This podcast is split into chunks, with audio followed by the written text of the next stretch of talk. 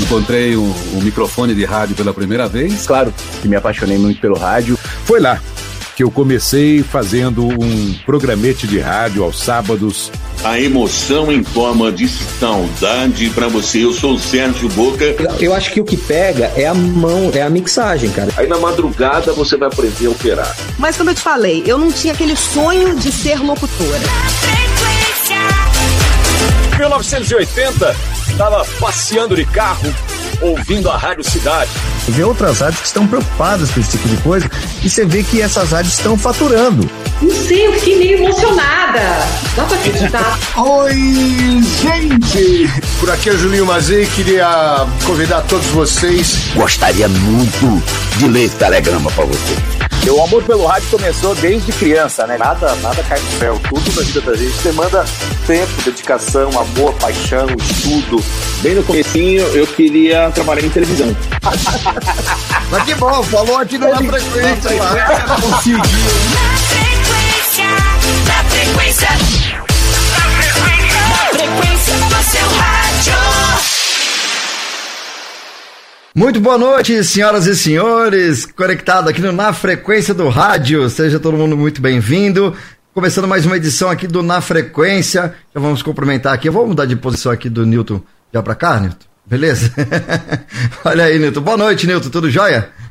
Boa noite, Robertinho. Tudo bem, pessoal? Milton, Caio Andrade. Boa noite, boa noite, boa noite. todo mundo aí. Maravilha. Pode falar, Spaga. Opa, eu tô, eu tô tentando achar o script aqui, meu velho. Vai tocando aí, cara. Começando Beleza, bem, ao né? Ao vivo é assim mesmo, pô. Vamos É o lá. frio, né? Uma Caramba, quinta-feira é de frio, né? Pelo menos aqui em São Paulo tá, caiu bem a temperatura, né? Mas Minas já Gerais tô vendo que... É bastante, né? ventania hoje. E o preto calor, tá? Só pra, pra dar o. Olha aí, hein? Inveja. inveja. 25 graus agora. Ó, Beleza. Mais uma vez aqui com todo mundo aqui na frequência, né? De 15 em 15 dias a gente faz uma live bem bacana e depois no final dessa live a gente já fala quem vai ser a- o próximo convidado. Mas o convidado de hoje. Ah, tem os recados aqui, Spaga? Conseguiu achar o, o script? Ainda não, cara, ainda não aqui. É que né? durante o programa salvar a gente- já aqui. Calma aí, calma aí que eu vou Salva salvar aí. o Spaga. Salva nós aí, salva nós aí que você conhece do, do, do, do texto. aliás, já desde já vamos agradecer o pessoal que já tá chegando na live aí. Se o pessoal puder dar uma compartilhada aí na. na- na- na- Isso, no pra vídeo, né? Valeu, Ajuda exatamente. a fortalecer o canal e.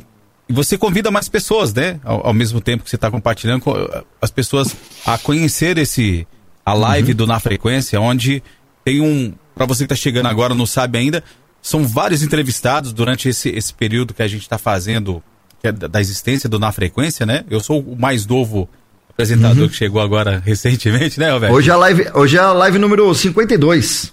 Hoje é a live número 52, e especial, hein? Todas são É especiais, especial. né? É. Mas enfim, Hoje temos um convidado pra lá de especial, um menino do bem. Exatamente. E aí, Spaga? Ô, ô, Moreno, Vamos lá. do Spaga Oi, falar Caio, diga. Deixa eu só Diga, agradecer, cara. Na sexta-feira passada, eu e o Nilton Moreno, Sim. a gente participou da live do Serginho da RDS, cara. E foi muito Foi. legal, Muito bom, sabe por quê? Muito legal, hein? Porque é, a galera reconheceu, falou, ah, os meninos do Na Frequência aí. Então, Não era mais Nilton nem? Caio, eram os meninos do Na Frequência. é, Os meninos já foi elogio. Então, é. Já Então, saímos no luxo, né, Caio? Mas muito boa a live. É legal que vocês comentaram de várias coisas do, do, do, do- do meio, do mercado, da locução comercial, da produção que vocês fazem, né? Isso é, é legal, é, é muito bom é, a gente debater também, porque as pessoas vão, vão mandando perguntas, né? É muito legal. Eu acho que esquenta mais o, o, o mercado e, e, enfim, pra gente também, né? Pra todo mundo no Isso. geral, né? É, pra Uma live divulgar e uns- um- porque um ajuda a o gente, a gente ali, o pessoal já se conhece, né? Um já foi na casa do outro, um já se abraçou com o outro ali, já Eita. apertou a mão do outro, né? Então, quer dizer assim, a, a gente tava num ambiente assim, bem, bem descontraído e ficamos assim.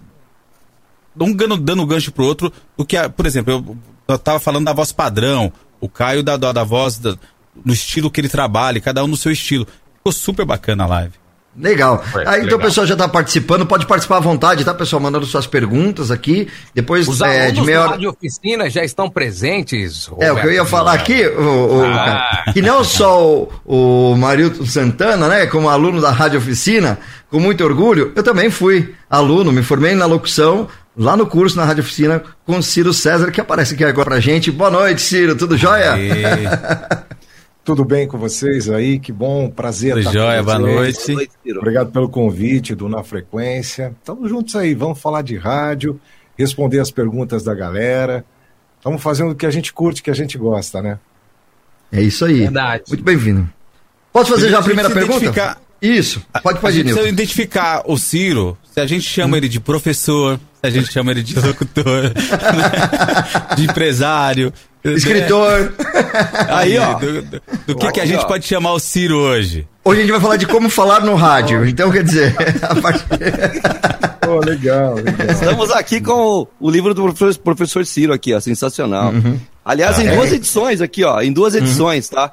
A, de- a edição Ah, antiga. essa aí eu tenho.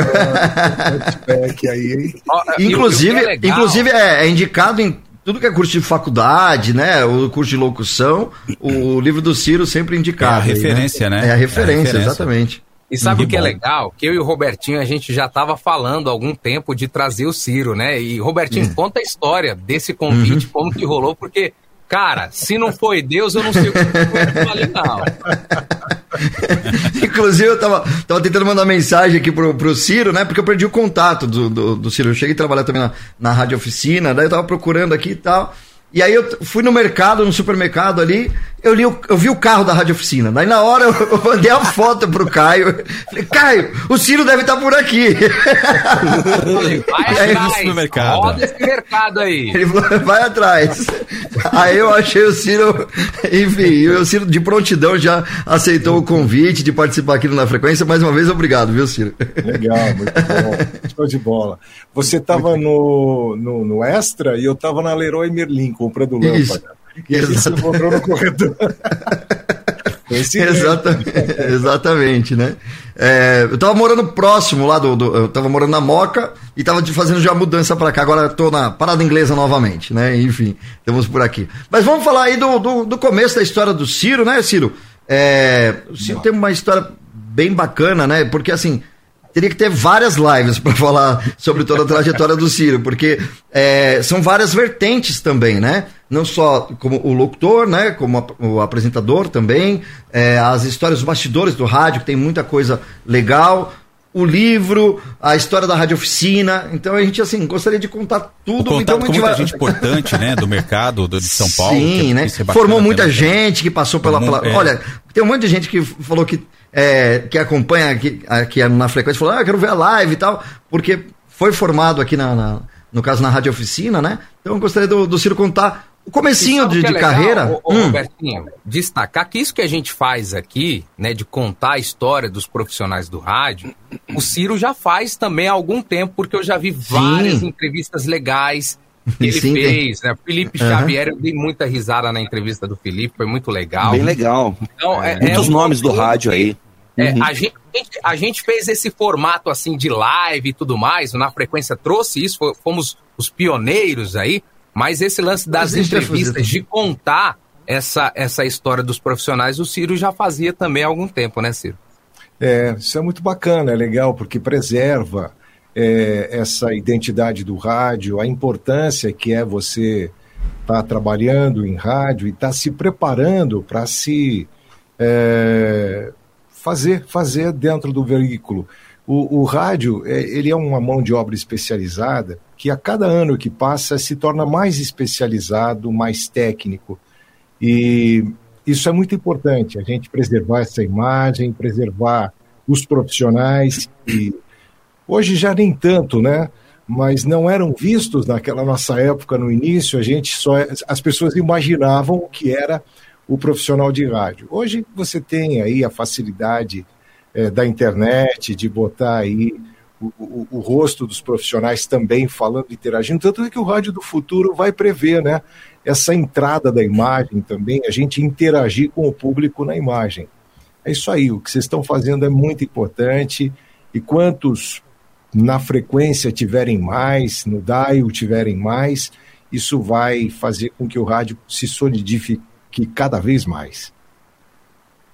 Essa é a intenção. Essa é a intenção. Uhum. Agora, responda a pergunta do nosso Robert. Conta aí como que foi a sua paixão pelo rádio, como que começou toda essa loucura aí. Olha, é, começou desde cedo, como eu acho que começou com vocês também. É, eu era moleque e eu dormi no quarto do meu pai e da minha mãe e eu cheguei assim, uma, eu devia ter uns sete para oito anos, porque eu me lembro disso, né?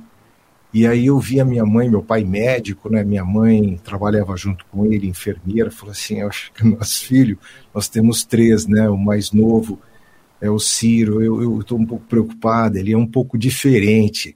Você sabe que eu vi ele falando na frente de uma caixa de tomate no quintal, sozinho, olhando para a caixa, conversando com a caixa. Depois ele, ele começou assim. Falando coisas nada a ver. É, co- coisas nada a ver. Pegava pedaços de madeira e ficava falando assim, sozinho. E vivia de bicicleta lá na porta da Record. Nós morávamos ali em Moema, próximo à TV Record. E eu vivia lá na porta vendo eh, a entrada dos carros, das viaturas da televisão, da rádio Record, e eu me fascinava por aquilo tudo, né? Tinha também um, um programa, o Cirquinho do Arrelia, meu avô me levava naquilo, eu era criança, e eu ficava fascinado, em vez de olhar... O Arrelia era aquele palhaço, Ciro? O palhaço. Nossa, palhaço que legal. Com pimentinha. E aí o que me chamava a atenção era as câmeras de televisão. Eu ficava olhando para as câmeras, meu avô, olha o palhaço lá na frente, olha que engraçado. E eu olhando aquele, o o cabo meno, câmera, aquilo São os bastidores, né, professor? Os bastidores, né? Eu tinha também a, a minha irmã mais velha, a Jussara, ela me levava para o Teatro Municipal, é, encontros, concertos para a juventude. Era a TV Cultura que transmitia aquilo. E eu vi aqueles cabos entrando pelo teatro, assim, eu falei, Jussara, vamos seguir esses cabos, eles devem nos levar para algum lugar. e aí eu sigo, ela fala, pô, ela era sempre muito querida comigo, tá bom, vamos lá, ir pelos corredores, escadas abaixo, a gente saiu no suíte, era assim, eu falei, ah, é aqui que eu queria conhecer, mas não é o concerto, é lá em cima. E aí a bondade de- dos técnicos ali me deixaram assistir o concerto de dentro do suíte, num ônibus monobloco da Mercedes. Olha que louco, isso Olha que em legal. 1967, 69, uma coisa assim. E só se ouvia falar nisso, né? E o homem também ia pisar na lua. Olha, tudo isso me fascinava, tecnologia. E foi ali que começou tudo. E minha mãe falando com meu pai, esse moleque é meio estranho, meio diferente. Aí meu pai falou: calma, é o mundo lúdico da criança, ele deve gostar dessa coisa de rádio, de televisão, ele só fala nisso. E o Isso meu irmão. passa, né? Isso passa. Isso passa, é, isso vai passar. E Ô, Ciro, passou, nessa velho. época, nessa época, assim, qual, qual rádio te despertava mais atenção? Olha, tinha a Rádio Excelsior, a difusora, é, aquilo tudo me chamava muito atenção. Eu me lembro do dia, eu tinha uns 16 anos de idade, e dia 24 de setembro de 1976, o Antônio Celso estava no ar, falando: olha, amanhã, dia do 25 de setembro, vai ser dia do rádio, e vocês podem ligar para cá, porque aquele que for sorteado vai ganhar um disco da Excelsior e vem visitar os estúdios aqui, vai passar o programa Oh. comigo. Eu falei, velho, eu peguei o telefone, o telefone existe até hoje, está guardado aqui de lembrança, e eu vi, pendurei ali no telefone e liguei para a rádio, né? E a produtora me atendeu, falou: Olha, qual é o seu nome? Eu falei: É Ciro César Silveira, tal. Ah, tá anotado, fica tranquilo aí, fica ouvindo aí a programação que você pode ser sorteado. E eu fiquei ali agoniado naquele negócio, né? Falei, "Pô, Era uma oportunidade, né? chance, eu quero aumentar minha chance. Aí liguei de novo. Aí ela falou: Não, você já ligou, não vale, isso é só uma vez. Eu falei, pô, mas eu queria, eu queria ter oportunidade de ganhar. Ela viu a minha aflição ali, né? E aí fez o, o, o programa que foi apresentado, Antônio Celso chegou no fim e divulgou o nome do ganhador, que não era eu, né? Eu falei, Olha. pô, não foi dessa vez ainda. Mas falei, aí ele co- consertou no ar, falou, olha, mas tem um outro aqui que está meio desesperado para conhecer também a Excelsior. Vamos chamar o Ciro César. Olha, o programa presente, dele hein? começava uma hora E eu estava lá 11 horas da manhã, esperando, sentado na recepção. Falei, eu vou participar do programa do Antônio Celso. Falei, mas ele só chega a uma, mas deixa eu ficar aqui olhando esse negócio. Aí me você tinha levaram lá quantos pra anos? cima. Oi? Quantos anos você tinha? 16 anos. 16 anos. Olha. é. E aí. Ô, Professor, nessa época que você já gostava, acompanhava os bastidores, você já ouvia as rádios, quem que eram os, as suas referências ali, aqueles caras que você gostava, além, claro, do Antônio Celso? Ó, você tinha o Randall Juliano, você tinha o Hélio Ribeiro, você tinha grandes nomes naquela época lá, Vicente Leporassi. Eu, eu me lembro do Vicente Leporassi porque era o comunicador favorito do meu pai. Ele era, ele tinha um programa chamado Botando a Boca no Trombone, era na Bandeirantes. E ouvia também Repórter Esso, acredita, velho? Eu era criança. Meu pai chegava do consultório, chegava em casa assim, ali por volta de meio, um pouquinho antes do meio-dia.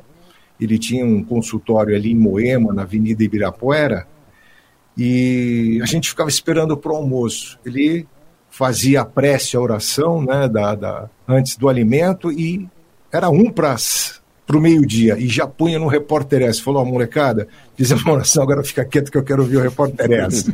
e eu ficava ouvindo ali junto com ele, não entendia muito, porque era muita política naquela época tal, mas foi assim um momento muito interessante. Foi esse essa centelha dentro de mim que me levou a me apaixonar por esse veículo. Nessa época não tinha o lance de curso, né? Não tinha nada de. de- de- Não existia isso ainda, né? Velho, é, curso começou, para ser bem sincero, começou com o Senac em São Paulo, na qual eu tive o privilégio né, de, de participar junto com o César Rosa, eu vi ele aí na entrada, a gente montou o Senac São Paulo, toda a parte do, da, das, da- das matérias, das ementas, a gente foi escrevendo e desenvolvendo, e fico muito feliz até hoje, essa receita de bolo ficou no Senac Brasil, e é lá até Olha. hoje a nossa metodologia. E aí isso quando, quando, quando que foi? Começou. 1985, 1986. 88. Eu não era nem nascido. É, não era, viu? então, em 88 formamos a Rádio Oficina. E olha, para ser bem sincero, desde aquela época tinha o Colégio do Carmo em Santos, mas quem queria aprender tinha que descer a serra. E São Paulo teve, na época, o SENAC, a, a Faculdade Anhembi Morumbi fez um curso, na época, que ficou acho que um ou dois anos. Inclusive, o Irineu Toledo deu aula nesse curso, Wilson. Versonato, uma turma da, também de grandes profissionais daquela época. E depois formamos a Rádio Oficina e estamos aqui até hoje, fazendo todo Antes- dia a mesma coisa dessa de história, diferente. Antes dessa história aí do Rádio Oficina, que a gente ainda vai mergulhar muito aí no Rádio Oficina, mas vamos lá. Você viu a- o programa lá na Excelsior, se apaixonou ainda mais e depois, como que foi a sua entrada realmente para trabalhar nesse meio da locução?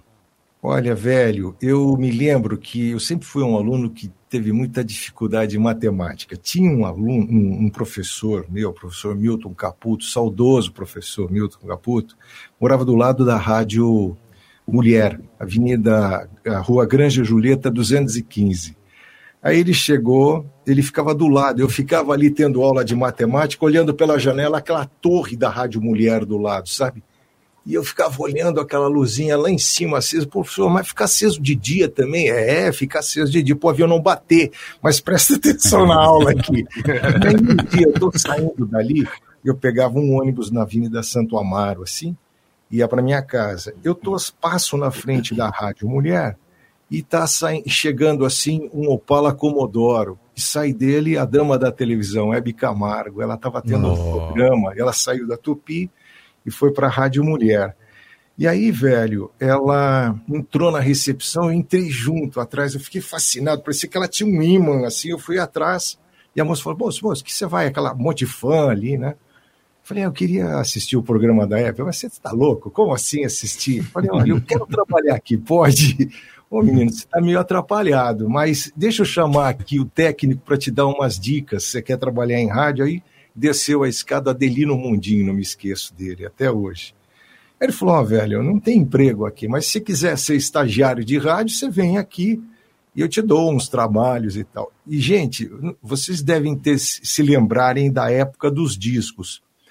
Eu nunca Opa. lavei tanto disco na minha vida. Tinha que lavar o disco. Você pegava assim, 50 discos de cada vez.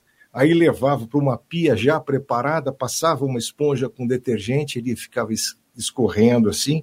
Aí você passava uma panela e guardava, porque os operadores pegavam e ficava a gordura da mão, né? As gorduras da mão, né? É, e a Hebe me via ali, aquele menino todo agitado ali, ela falou: Olha, você não vai trazer disco fritando para mim. Eu falei: Disco fritando? Aí que eu entendi, era quando o disco estava gasto, ficava aquele. Ah. E ela fala: Som da "Olha, agulha, não." tá bem, é, para você não trazer disco fritando. E aí eu aprendi umas coisas interessantes com os sonoplastas. Quando o disco estava fritando, ou seja, gasto, eles jogavam álcool em cima da faixa, passavam o Opa. dedo assim, espalhavam o álcool, e aí eles punham e diminuíam o atrito da agulha com o vinil e dava uma diminuída. Você foi aprendendo coisas ali interessantes com aqueles Já veteranos. fiz muito isso, professor. Na minha primeira emissora, a gente trabalhou com, com vinil, que a gente jogava o álcool ali e diminuía, né? O chiado. Diminuía, Robertinho também, que é da velha guarda, aí também deve ter feito isso várias vezes. Não, não tô querendo entregar, não. Ô, ô, Robertinho, teu áudio tá, tá estourando aí, cara. Será que aconteceu alguma coisa? Estão falando que tá baixo, tem hora que tá estourando. Vamos ver aqui que. Não, ele está baixo, tá mas aqui. está estourando. As duas coisas ao mesmo tempo, então? Vamos lá, Cássio Ferreira de pau. Vamos nessa. Vamos pular aqui o áudio durante a transmissão. Vamos nessa. Mas, Mas, enfim, melhorou? Tá melhorando, não. Tá piorando. Tá piorando? Nossa, Ao cara. vivo, viu, Ciro? Então, já viu. Beleza, melhorou ou não? E agora? Chegou? Chegou? Abaixa um Opa. pouquinho Agora baixar. Agora pode baixar um pouquinho. Os Ficou melhor nossos, assim? agradecer a galera aqui que tá. Não, Sim. pode abaixar bastante. Tá, tá Abaixa mais. ainda. Abaixa mais. Abaixa, abaixa, Tô baixando mais. Vai lá no piso. Não, vai, manda um alô pra galera aí, vamos lá. Não, agradecer Vou o pessoal. tá aqui Isso. já. O, Uhum. o, o Tiroga já deu uma de técnico de áudio aqui, já mandou. O áudio do Uhum. Robertinho tá distante e distorcido. Ó, distância. E agora estourou tudo, né? Vamos lá. Agora estourou tudo. É o E aí? Cyber novo que ele tá aprendendo a regular. É. Cadê o Hermes, Negrão? Negrão, você me vendeu aqui, ó. Abaixa um pouquinho aí na saída, O retorno, é. a gente regula. Tá aqui. Então, Vamos o. Ciro só teve esse, privilégio. Ele tá dando retorno aqui na minha voz aqui também aí, ó. É, mas não é eu não. Eu, tudo é eu, eu agora? É você aí. Aí, ó, tá vendo que é você? Agora ficou legal. Ficou legal? Também ficou sem áudio. Não. Agora tá bom? Agora tá, Tá bom? bom, vamos tocar. Uhum. O, o, Você tá Ciro distorcendo, Robertinho, mas aí, ouve aí, no monitor seu. É. Tá Então, teve distorcendo. esse privilégio, então, Tá de, bom, de mas- já entrar na rádio ah, com Hebe Camargo ali, né? É, e foi, pra quem foi, não nossa. sabe, tem muita gente dessa, dessa, desse meio da locução que ainda não sabe o peso que a Hebe Camargo tinha no rádio, né? O, o grande nome que ela foi no rádio, né? É, ela veio justamente dos programas de auditório. Ela foi uma grande cantora do rádio, né? Ela estava ali naquele grande elenco das rainhas do rádio e ela se destacou também pelo carisma, né? Uhum. Que ela tinha com o público. Então, antes de cantar as músicas, ela falava um pouquinho das músicas.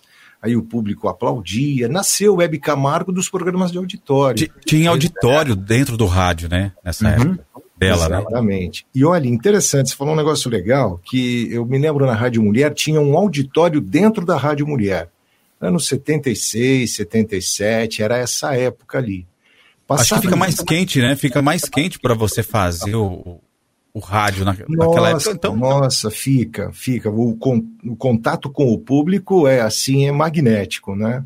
Dá assim uma uma, uma vida, explosão, assim. né? Na hora de você falar, você tá falando pra pessoa ali É. e vai reverberar ali pra todo mundo no rádio. É, Com é diferente. E a, e a Hebe também tinha uma grande memória, ela era muito assim, guardava muito as coisas boas, ela dizia, né? Passados muitos anos eu já estava na Rádio Cidade, aí o Tony Lammers falou, Ciro, ó, tá tendo um teste no SBT, que é um jornal aí chamado Aqui Agora, que vai surgir, então eles Eu querem lembro. apresentadores de rádio, vamos lá fazer um teste. Aí fomos nós dois lá fazer o teste. Aí eu vi uma gritaria lá, uma gravação, era a Hebe. Tava lá no programa. Eu falei, nossa, Tony, deixa eu dar um abraço na Hebe. Não sei se ela vai se lembrar de mim, porque faz quê, um- tantos anos, eu era garoto, tinha 16, 15, 16 anos, né? E eu era estagiário lá da Rádio Mulher. E ela me conhecia de lá.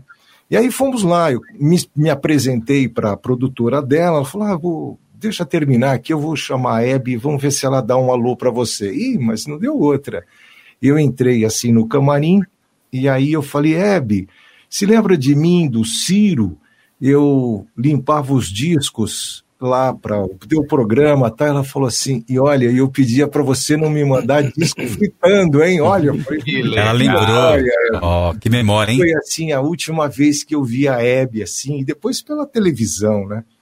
Aquela Carisma, né, cara? Ela tinha um carisma danado demais. carisma e era como pessoa também, né? Uma pessoa muito querida, muito bem quista por todos, pelas equipes. Era uma grande profissional. Foi na época do Gil Gomes também, né? O Gil Gomes também, nessa época também, tava, tava Sim, muito presente no rádio, E né? agora, é, ele rádio. levou todo o estilo dele de rádio para televisão e foi assim também. É, as histórias Ô, Moreno, né. Encontrei com, com ele uma vez no Alphaville, cara. Nó. Hã? Encontrei com, com, com ele uma vez no, no Alphaville, Ah, o Gil Gomes? Gil Gomes. Eu tava na casa do Gugu lá. Ó, que legal, cara. Era uma é outra época que eu trabalhava com gesso. Chique, meu cara, ó. Gugu, Gil Gomes, esse Newton Moreno, cara, é um Tava artista. trabalhando hein? lá da casa do Gugu e o Gil Gomes tava Mas- lá. Por acaso não foi você que instalou o gesso lá em Orlando, não, né? Não, lá não. Lá, lá não. Tá bom, então. Mas, ó, Ô, você sabe ô, que Caio. uma pessoa que eu fiquei sabendo? Aguenta aí. Eu fiquei sabendo Diga, diga. esses dias que era uma baita locutora. É a Sônia Abrão, cara. Eu não sabia né, que, que a Sônia Abrão era uma baita locutora. por muitos anos, né? O, inclusive o Pedro Vaz, que também foi, foi diretor lá na, na Rádio Gazeta, né, Ciro? O Ciro O conhece. Bertinho tá parecendo um carro do ovo. Famoso. Hoje tá difícil. Hoje tá difícil, Roberto, mas nós vamos superar. Manda, Depois ó, você escuta pra você ver. manda áudio no WhatsApp, que aí eu boto a pergunta aqui. Faz isso não, senão o cara derruba. Depois você, escuta. Oi, oi, fala aí, fala aí, fala aí, Só pede pro Robertinho botar um som aí, ó. aí, ó. Tá, Bota aí que tá aí que não tá dando, não. é, é. Corta um pouquinho, pouquinho, Robertinho. Manda aqui, manda aqui, manda aqui. Manda aqui. Olha lá, olha lá. Pede pra ele entrar pelo celular. Ô, ô, Robertinho, Robertinho, corta o teu Corta som, o teu aqui, que tá dando que tá dando reverb.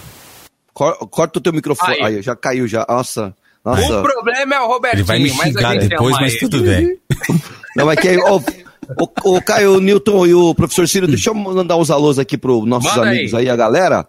É, Tarly Storm, também sou aluna da Rádio Oficina. O Jorge Correia, já fui aluno da Rádio Oficina. As melhores aulas que já tive foram com o Ciro César. Uma honra conhecer essa lenda de perto. Oh, Também. Oswaldo Figueira.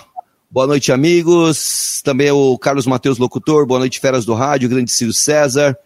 A Sabrina Pinheiro. Boa noite, Milton Spaga. Boa noite a todos. Estou acompanhando a live e adorando. Valeu, obrigado. Ah, também é o Gustavo Cópia. Grande Ciro foi meu professor. Super indico Rádio Oficina para quem quer ser locutor profissional. Rádio Oficina é uma família. Também DJ Brito, boa noite, gente. Da hora essa live, história total. A Gleides Arouca, aliás, a Gleides aqui de Peruíbe, né? Nossa querida amiga enfermeira aqui, que conhece o Ciro já de longa data também, tá mandando um abraço aí pro Ciro. Quando ela ficou sabendo que o Ciro estava com a gente aqui, ficou muito contente. Tá com a gente aqui também. Wilson Vaz, o Márcio Oliveira, boa noite. O Vladir Lima, boa noite. Sou ex-aluno formado pela Rádio Oficina, um prazer ver o Ciro César. Por Grande favor, Vlad. Peça para ele contar a história do Roberto Carlos especial, professor Ciro. Vlad Lima quer que você conte essa história do Roberto Carlos. Diga para nós aí. Ó, vou contar bem rapidinho, porque ela é uma longa história que eu conto em aula, mas basicamente é para mostrar a força que o rádio tem sobre as pessoas. Trabalhava na Rádio Record e apresentava um programa chamado Roberto Carlos Especial. No domingo de manhã, que eu achava que não tinha ninguém ouvindo rádio, chega uma pessoa lá no, no nosso estúdio, na Record, na Miruna, e pede para conversar conosco lá. Olha, eu queria falar com o locutor, eu estou desesperado, eu preciso falar com ele. Esse menino estava assim, num desespero total, todo desmanzelado, todo descabelado, barbudo. Aí o segurança falou: Olha, a gente não pode deixar vocês entrarem. Domingo é um dia que não, não circula ninguém. Mas eles esperam o Ciro sair do horário e sim, espero. E eu fui lá, entrei na recepção e lá estava o Reginaldo, nome dele. E ele conta a história de um casamento que era para acontecer. Ele fez uma besteira numa despedida de solteiro. A, a noiva descobriu a besteira que ele fez e ele acabou a vida dele ali. Ela desmanchou e ficou vários meses ele indo atrás dela e a vida dela, não, a vida para ele já não tinha mais muita razão de existir, de ser, né? E aí ela, ele descobriu que ela era ouvinte da Record e ouvia o programa todos os dias. E ela trabalhava numa empresa chamada Vilares e ela trabalhava no departamento é, de recursos humanos. E quando chegava na hora do almoço, ela deixava sintonizado na Record e aquelas centenas de funcionários ouviam o programa da gente. E ele já tinha tomado um fora dela, ela não queria mais saber dele e tudo mais. E aí ele me procurou e pediu: Olha, eu queria que você, por favor, nem que não fosse para ela me ver nunca mais, mas que ela me perdoasse, eu queria continuar minha vida assim. E aí eu, eu tenho uma gravação, né, que na aula eu apresento, é bem emocionante, e é interessante, vocês são locutores de rádio, e vocês sabem o que eu vou dizer. Tem horas que a gente fala coisas no rádio que vem da energia, do fluido, do universo. No momento. Você sabe para quem é, mas o universo sabe para quem vai. E aí eu falei assim, uma série de coisas, eu não me lembrava mais se não tivessem gravado. E aquilo mexeu com a garota, mexeu com a menina, ela ficou assim, na hora do almoço, todo mundo parou de, de, de, de, almoçar, porque eu falei, olha, vocês aí da Vilares, eu sei que vocês me escutam, é um prazer muito grande estar com vocês, mas eu quero pedir licença para os nossos ouvintes de São Paulo, eu vou falar só para você, Maria Ângela. Pá! Olha. E aí mandei aquele raio nela, e, ela, e aquilo mexeu com, mexeu com ela. Né? E aí o Reginaldo vai e à noite se encontra, todas as amigas, pô, a história dela deu no rádio, né? Então foram Olha. todas na casa dela para saber se ela ia perdoar, né, o rapaz lá. Fazer uma, aí, uma pressãozinha de leve? Exatamente. E aí vocês sabem que foi uma época interessante que a Record ela saiu na frente tocando música brega. O FM Que ano foi isso daí, ô Ciro? 88. 88. Então, o, era Rádio Cidade, era aquela programação, Phil Collins, Madonna, Elton John. Sensacional. Coisa, é, é. Uma e a época Record, única, né? Tocar, Uma época é, única. Exato. E Roberto começou a tocar Roberto Carlos e música brega. Vocês acreditam que eu ficava no microfone assim, eu tinha vergonha de falar meu nome. Falei, pô, eu quero trabalhar em uma rádio maior, vai me queimar, pô, eu vou ficar aqui, Roberto Carlos tal. E aquilo eu aprendi uma grande lição do rádio popular, sabe?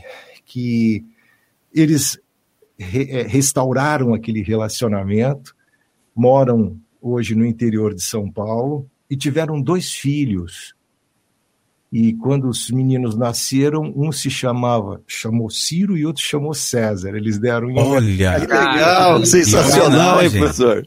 Pois é, e eu recebi cartas, recebo todo o aniversário, todo o Natal, eu tenho uma pilha de cartas assim que eu recebo desse casal. Hoje, por conta da internet, eu recebo um postzinho. Mas não me esqueceram, os meninos hoje estão com 19 e 20 anos sabem que o pai aprontou alguma coisa lá atrás e que a mãe Olha, perdoou por causa do rádio, né? Ficou isso na família. O rádio salvou um casamento. Pois é, construiu uma família, na verdade. Essa, essa história o Vlad e os alunos guardam muito. Mas isso é o que o rádio proporciona, né? Hoje o, o, o, locutor, acho que ele não tem esse. Essa molecada nova, acho que não tem esse ganho, não tem essa percepção de que o rádio é capaz de fazer. Às vezes é mais glamour, né? Você está na comunicação e tal. Mas pro povo antigo, isso, né? A gente fala de locutores aí famosos no Brasil que ajudou muita gente. Ele corria. Só com a palavra. Nossa, ele ele corria um. Correia, entrevista Hélio Ribeiro. aqui, Isso.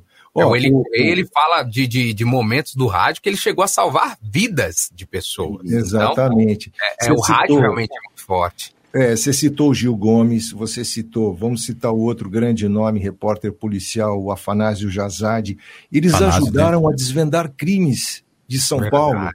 As pessoas Do jeito deles polícia, falando. do jeito deles falando, usando o rádio, eles desvendaram mas centenas de crimes em São Paulo durante toda Às vezes a polícia história. técnica ali não tinha aquele sacado aquele negócio, ele falando, imaginando que talvez fosse assim, passando aquela mensagem pro, pra pessoa no rádio, os caras falam, pô, não viu isso aí, vamos lá ver? Ó, vê se tá chegando Né? meu áudio agora aí, né? Perfeito. agora sim. Robertinho. Não, não, merece uma salva de palmas agora. Aê. A gente não pode detonar o Robertinho, que ele derruba nós aqui, pô. Ele tem o controle dos botões viu? aqui, gente. Pelo Ele é amor o comandante, comandante pra falar um Robertinho. pouquinho, né? Agora pra falar um pouquinho. Vocês estavam falando do- dos repórteres policiais, né? Tem o Jacinto também, o Homem do Sapato Branco, né? O homem do sapato Isso é um branco. clássico, né, velho? Na Record, né? Eu me lembro de assistir muito ali na Record. E, e dos clássicos também, é o Darcy Campos, que né, Sim. foi, foi. eh, Tinha um, Darcy um jeito Campos, ele tinha diferente um de lance do. Ele tinha um lance É, assim, chante, né? Da é. mão, né? É, Afana- Nós falamos do Afanásio de Assades? Não, é, afa- falamos. Falamos, né? Chante Alguma beijo, coisa chante- assim. é. Era isso Você é velho, né? Robertinho? Você é velho, Robertinho? O, o primeiro programa que eu, não, Espaga. A pessoa que me colocou dentro do rádio, e isso foi em 91 para 92, foi o Darcio Campos, que. Olha que legal, velho. Ele, é- ele era diretor artístico na Rádio Atual. E eu estava fazendo o programa lá, na verdade eu fazia o CTN, né? Enfim, ele deu a oportunidade para trabalhar. E o programa dele, assim, era um cara que era muito exigente. é, de- assim, as coisas tinham que ser muito certinha, né? Então ele fazia cabeça de música, sem ter esse negócio de que hoje tem no, no pulsar, né? O, o cronômetro, é tudo de ouvido mesmo. Você tinha E que você tem que conhecer se a envolver, música. né? É, Saber os pontos que você entrava, que você falava, e tinha a hora de começar e parar também, né? Por falar nisso, Ciro, é, e dessa mudança, né? Vamos já adiantar um pouquinho aqui, porque tem bastante coisa para falar, né? Dessa mudança, como que veio a ideia de surgir a rádio oficina, né? Você passar a ser o professor. Você falou que o começo ali, você até deu aula no Senac, formou aquele primeiro curso, e você fazer o seu próprio curso ali, né? Como que foi essa ideia da rádio oficina, ali na... na- foi a primeira foi ali na, na casinha do lado da Praça do Rádio? Isso, não, ali já foi a segunda. Primeiro foi uma salinha no prédio da Jovem Pan, depois ficou pequenininho, fomos para a rua Senador Feijó, ficou pequenininho, e aí a gente foi para a rua Itália Fausto 7, que é o Cambuci, do lado da Praça do Rádio. E quando eu cheguei lá, era uma praça imunda, imagina, tudo cheio de lixo, de... O pessoal jogava entulho de obra. Eu falei, nossa, é por isso que o aluguel tá barato, é porque ninguém tem coragem de limpar isso daqui. Aí falei, pô, a gente isso tem cara de praça, né? Vamos fazer a praça do rádio aqui. Na época era a prefeita Erundina. Vocês acreditam que saiu 16 caminhões de lixo lá? Nossa, e tudo isso? um memorando, fui direto para o gabinete da prefeita e falei, olha, prefeita, pô, a senhora que gosta de rádio, estudei um pouco a vida dela, né? Ela nasceu na ah, nordestina, muito criada no rádio, aquela coisa toda, ela gosta muito de rádio. E ela falou: tudo bem, vamos lá, eu vou procurar aqui ajudar vocês. Fala com o administrador da, da Sé, o administrador regional, foi um cara muito bacana também. Estiveram lá na praça e fizeram uma limpeza, limpeza. ficou linda. E aí nós fizemos um rádio de concreto. Outro dia eu passei lá, tá todo detonado, coitado do rádio. Eu E o aluguel um subiu. desse Eu tenho uma observação para falar desse rádio rapidinho. É, é, bastidores do curso Rádio Oficina, né? Quando é, é um clima muito legal lá, tal, enfim. E tem aquele, sabe aquele o trote quando você entra é, como aluno, né? Tem o trote. Então a turma anterior às vezes passava trote para a turma que estava chegando, né? E o trote que eu que eu, que eu que passaram em mim, né? Eu nunca vou esquecer. Pegaram e falaram assim: olha, você sabe, né? O, o Ciro César já escreveu um livro, não sei o quê. Ele tem o rádio como se fosse um deus. Então, tem, ali fora tem um monumento, é bom vocês orarem ali no rádio. Fizeram toda essa piada. Sério isso aí? Que E por maldade. favor, quando ele entrar, vocês saudem o Ciro. Não aceita, pô. Nossa. Não. Aceita do Eu rádio. aceito do rádio já, né? E aí a gente ficava tudo tenso, assim, né? Falei, meu, e aí, né? Como que a gente faz? Caramba. Mas enfim, aí depois o pessoal já cai na, na, na risada e tal, enfim, né? Tem essa brincadeira. E tinha um, também um, um aluno que falou assim: olha, lista de material para o curso de locução. Microfone Neumann e colocava o preço. Nossa. Fone de ouvido, não sei, mesa de som pra você comprar pra semana que vem. Aí depois falava que era Gates, óbvio, né? que Apostila. A voz postada o tempo Pois inteiro, é. enfim, né? É muito legal. Robertinho. Tenho boas lembranças de lá. E, e de lá, logicamente, fiz muitos amigos, né? é, daquela turma. Eu tinha até separado foto aqui para poder é, ilustrar aqui na, na, na nossa edição, mas eu terminei me perdendo aqui, inclusive com o microfone, né? Gastando tempo com o microfone aqui. Então, mas depois eu mando para você, Ciro, que tem lembranças aí da, da, Poxa, da sede antiga, né? É, Ah, é. Eu fui a última turma é, da, da sede antiga. É, a 03, se eu não me engano, né? Era, como que chamava? Como que era? Não era É, 03 manhã, 03 Isso. noite. Isso, era uma era da manhã. E, e depois, o meu estágio já foi na Rádio Oficina, na sede nova, né? Então, É. eu acompanhei essa, essa mudança e, e- e foi bem legal aquele momento de, de ter vivido esses, esses dois ambientes lá na Rádio Oficina. Tenho boas Foi lembranças muito lá. legal.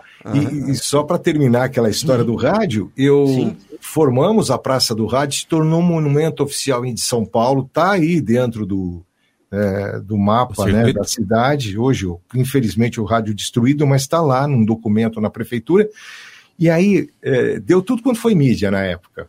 A gente teve ali um a Du, a do Cineia, minha mulher na época, ela era assessora de imprensa, então ela fez assim um bom trabalho e divulgou. Gente, veio TV Globo, Bom Dia São Paulo, veio Bandeirantes, veio Pra ver o rádio. Eu falei, nossa, essa escola vai explodir, né? É, porque aqui é a Rádio Oficina que promoveu, então falaram com todas as letras. Eu falei, nossa, amanhã a escola vai estar cheia, né? Chegou a abrir a porta assim, não tinha ninguém, veio uma senhorinha com rádio, velho, assim, falou, olha, eu vi na televisão, vocês consertam o rádio? Rádio, rádio Nossa, velho. Poxa Ninguém vida. entendeu nada, né? Olha, nada foi fácil na vida da gente. Tá vendo? Que legal. Nem com a Rede Globo, nem com a mídia Nem toda. por nada, não vi ninguém. Falei, pronto, o que aconteceu? Acho que ninguém viu, tava todo mundo com a televisão desligada. Mas aí. Spaga foi, quer fazer uma né? pergunta, né, Spaga? Aham. Isso. Professor Cílio, tem pergunta aqui. E antes, é, quero mandar um abraço aqui ao nosso amigo Marco Babu. Marco Antônio é, fez workshop com você no Shopping Zé Eldorado e Shopping Paulista em 92. Nossa, É, da época senhora. Marco Brasil, professor Reinaldo, Alan Moreira, toda essa galera toda aí. Ele foi o Puxa, pai do velho. Ciro, não foi o Ciro, em 91, 92? A gente fazia uns eventos de levar o rádio para rua. Eu tinha uns, eu fiz um estúdio móvel e levava para o shopping. Inclusive foi antes da Jovem Pan fazer o recorde do banana. Pegou uma Era moda. a Kombi? A Kombi? A Isso. Kombi está aqui até hoje, mas foi antes da Kombi ainda. E aí a gente pegava e fazia eventos com o shopping era nós temos um acervo de rádios antigos. Então a gente levava aqueles rádios, fazia em volta do estúdio, o que na época era moderno, e a história do rádio ali com 50, 60 aparelhos de cada década, né, para as pessoas conhecerem um pouco da evolução. E a gente aliava esse evento cultural com uma forma de a gente também se mostrar ao mercado. E deu muito certo. E o rádio aqui teve assim, né, os estúdios ao vivo, depois a Rádio Globo começou a fazer, a Jovem Pan, Band, aí explodiu o negócio, foi muito legal essa. Hoje a gente sabe que a Rádio Oficina é uma. É um, é um- é, tá bem adiantada, né? Questão de live e tal. Depois, mais pra frente, a gente vai falar disso. Mas antigamente, né, logo no comecinho assim, os equipamentos da, da, da, da Rádio Oficina eram equivalentes às, às do, à do rádio. Sempre Exato. foi, né? Assim, né? Nesse eu sempre segmento. dizia para os meus amigos, velho, eu não tenho apartamento na praia nem sítio em Atibaia, tá tudo na rádio oficina. tudo que eu ganhava eu gastava aqui. E graças a Deus, a- o mercado reconheceu isso, a importância, a seriedade que a gente sempre é, prezou, né, para mostrar para o futuro aluno, hoje um profissional, o A que realidade, é né? a evolução tecnológica, a realidade. Você treinar num estúdio que vai estar te esperando quando você for para o mercado. Né? É mu- vendo? muito bacana, muitas histórias boas, né? Tem uma É, pergunta aqui, Vai Robertinho. dar uns seis livros aí, sete livros no mínimo. Tem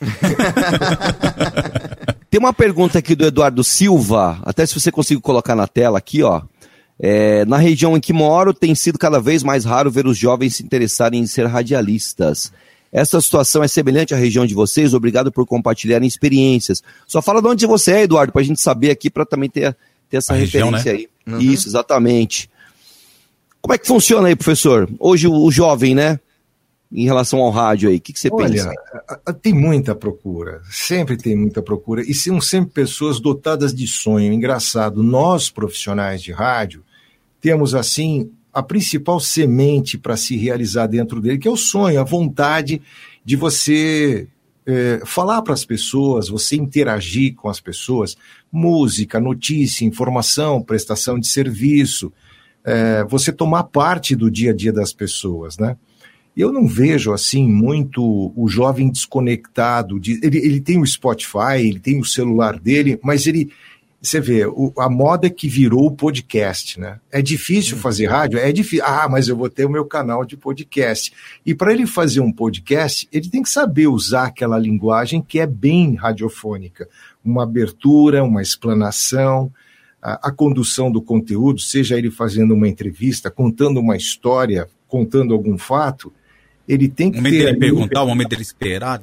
Exato, tem Aquele toda essa time, né? linguagem. Aquele time do rádio, né, ô, Ciro? É o time do rádio, exatamente. Então, é, eu não, pode ser que na região dele ele note isso, perceba, mas eu vejo sempre a moçada, como é que faz para eu trabalhar? Eu ainda estava brincando hoje aqui em casa, eu falei assim, olha, eu vou tô pensando em trocar de carro. Aí meu filho falou, você vai colocar a logomarca da Rádio Oficina nesse carro? Eu falei, ó, eu falo imposto, eu pergunto, o que, que é Rádio Oficina? Hoje fui trocar um pneu, o que, que é Rádio Oficina? Olha, é um outdoor, né? Você põe ali... Mas às vezes, às vezes essa, essa. O Eduardo falou que é do Tocantins aqui. Às vezes ele Tocantins. nota isso porque também eu vejo, por exemplo, aqui em São José do Rio Preto, o Senac, eh, nós temos o Senac que oferece o curso de locução. Em vários outros lugares do Brasil não tem isso, né? Infelizmente não tem isso. Então, às vezes, ele tem essa percepção, viu, Eduardo? Por conta disso, de, de não ter um norte aí para você procurar para se especializar, enfim, mas é uma, é uma profissão que eu vou, vou ser bem sincero para vocês. O cara lá de cima olha e fala: bum, tá aqui. É você. É você, É. acabou. Né? Tem que ter, tem que ter a, a dedicação, o dom, né? Enfim, não é, não é fácil mesmo, né? Você tem que Eu gostar. sempre digo assim, que para você fazer rádio você precisa de dom, talento e vocação. O dom vem de cima para baixo, o talento vem de dentro para fora e a vocação de fora para dentro. Olha aí. É, a coisa funciona dessa maneira, porque todo mundo é. O rádio é feito para todo mundo. Todo mundo liga, põe na sua estação favorita, mas não é todo mundo que é feito para o rádio. É interessante isso, né? Porque você tem que trabalhar Natal, Ano Novo, Carnaval, 1 de se... Ah. 7 de setembro, você está lá, você está na lead. Toda hora, se liga o rádio, está lá um profissional dando o seu tempo, trabalhando para poder preencher o conteúdo. Então, não é todo mundo que se identifica com isso. Eu sempre digo que para você trabalhar em rádio, você não pode ser muito burocrático, você não pode querer trabalhar oito horas por dia só, se bem que a gente fica cinco horas no ar. Mas o rádio tem hora para entrar, mas muitas vezes não tem para sair. Porque você fica envolvido, ó, o meu programa de amanhã, e vai pesquisando as coisas. Eu ficava na rádio muito mais do que precisava ficar para aprender, porque não tinha escola. Eu venho de uma geração onde fomos talhados pelo machado, não tinha escola. Eu aprendi pegando em fios desencapados, né? Tomando choque aqui e ali. E foi assim que nos construíram aí, né? Com, com um- a perspectiva de aprender com os mais experientes, enfim. Quais as áreas que, que o senhor passou aí, professor? O senhor está no céu, por favor. Não, meu amigo Ciro, certo? Quais as rádios que... Olha, eu tive uma passagem. A primeira como estagiário a Rádio Mulher, depois Rádio Imprensa, depois Rádio Antena 1, Rádio Record, Rádio Cidade, fiquei bastante tempo. Depois fiz projetos promocionais com a Jovem Pan, com a Band, com a Transamérica. Eh, tive uma passagem pela Rádio Diário do Grande ABC, num jornal chamado Dinheiro Vivo, que eu apresentava aquele jornal com o Luiz Nassif. É, e basicamente me dediquei nesse tempo, dividi muito com a Rádio Oficina, que tem 33 anos de idade, né? Então. Minha idade, ó. É. Olha lá, Ciro, vida. fala Ah, hoje- Oficina hoje-. Espera só um minutinho aqui, ó. Tem uma. Olha lá. Não sei se dá pra ver direito. Olha, a aqui. fachadinha da, da Isso. Itália Posto 7 ali, puxa vida. Isso. O Igor Ó, com os rostinhos conhecidos ali, ó. Isso, exatamente. Muito bom, muito legal. Tá fazendo rádio também, o Marcelo tá em Portugal, tem uma galera aí que a gente mantém contato até hoje. Essa daqui era a minha turma. Na Poxa, frente que aqui bacana. tinha a lanchonete no canto, né? Isso, É, do lado de dentro, né? Tinha uma, de uma lanchonetezinha, é. É verdade. Puxa Tinha a lanchonete que era muito legal, né? É, bacana, muito legal. Ô, Ciro, um projeto a- a- a sensacional. A procura, a procura pelo da antes e hoje é igual ou, ou- ou ainda muda? O- A Mudou, procura de, mudou. de querer Ah. aprender. Olha, Esse velho, comentário, ô professor, só um instante, porque não é, não é todo dia que nós vemos esse comentário aqui na nossa timeline, então, por favor, olha, olha o Robertinho da cor da lindo. camisa dele. Seu lindo. Que é isso, hein? É Vanessa, parabéns, Vanessa, Vane- você tem um coração muito bom. A Vanessa fez curso de locução também e ela começou no- é, comigo lá na Rádio Atual também.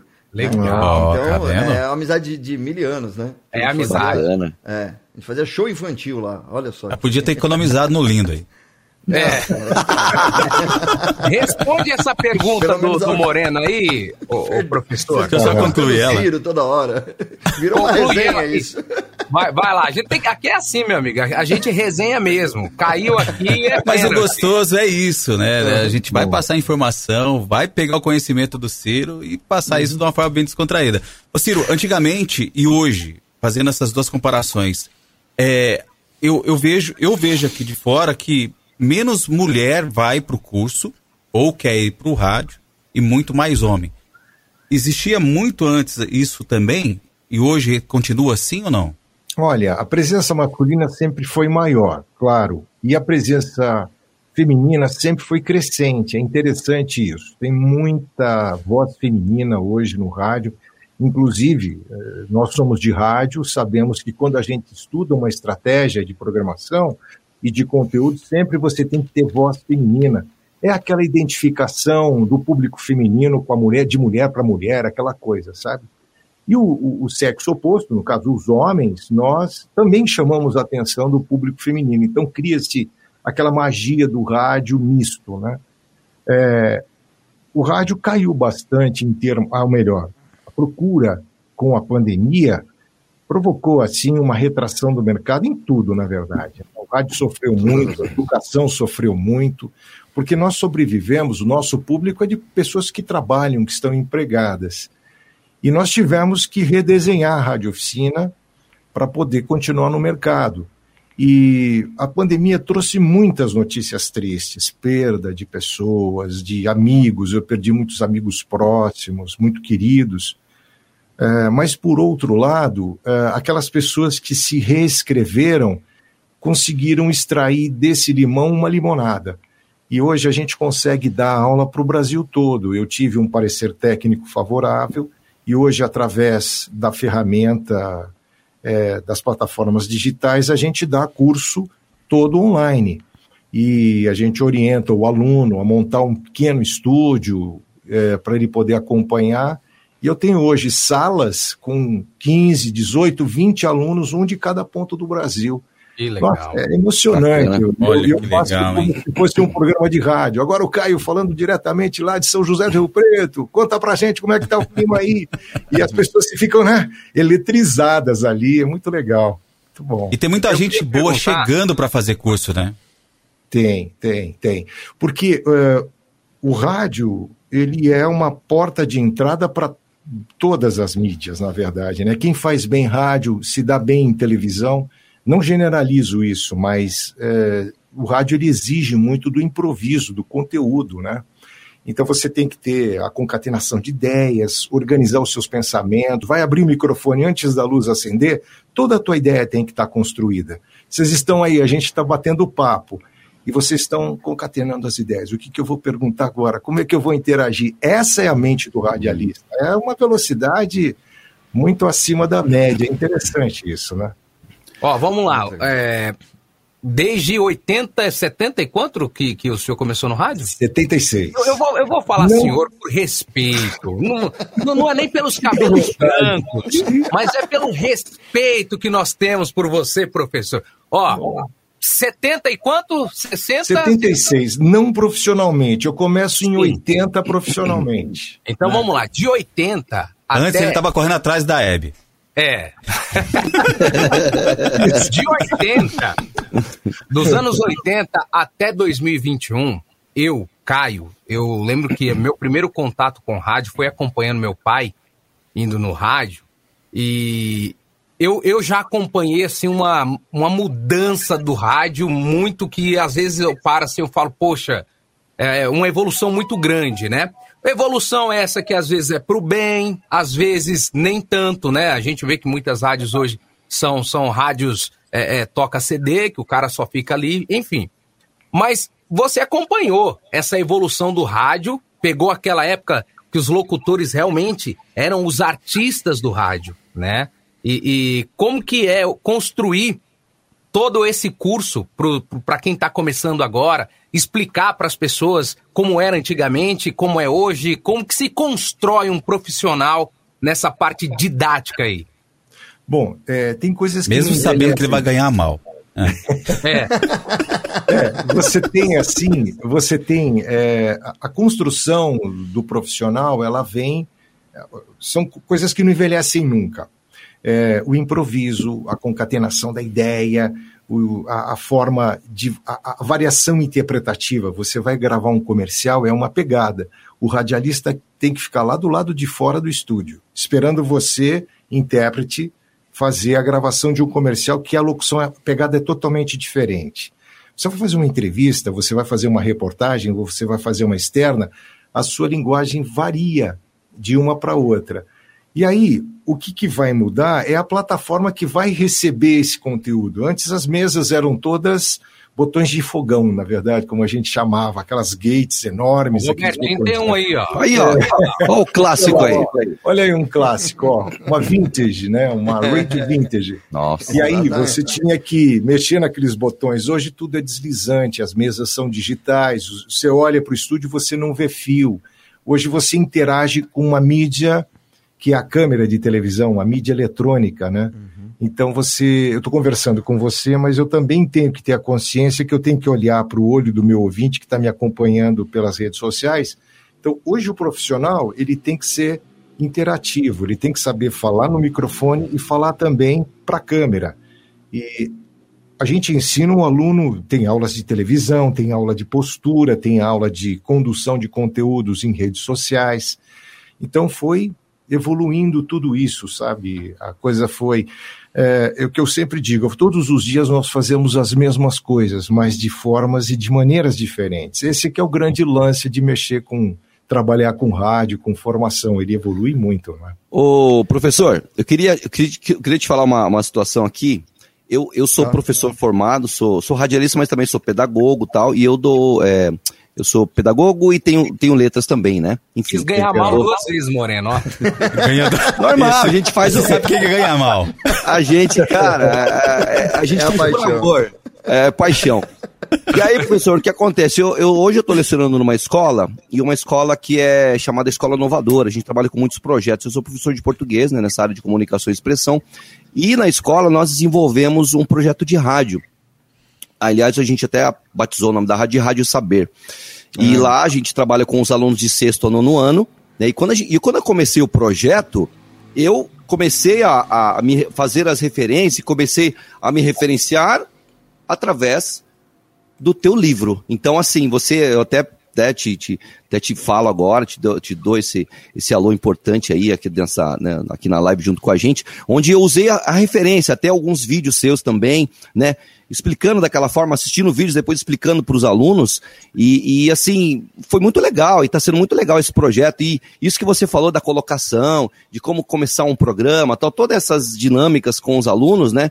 A gente consegue, e hoje a gente está conseguindo desenvolver através, né, devido à pandemia, eu faço esse trabalho com essa escola desde o ano passado, esse ano a gente continua. E aí o ano passado chegou a pandemia, parou e a gente continuou fazendo algumas atividades online em formato podcast. Então é, é a transformação, né? Então, só queria te falar que usa o teu trabalho aí como referência ao meu trabalho aqui, tá bom? Pô, fico feliz, muito legal. E você sabe que se- o trabalho que você faz é muito importante. Você está numa fase onde o menino vai descobrir que para ele falar, ele vai ter que saber. Para saber, ele vai ter que ler.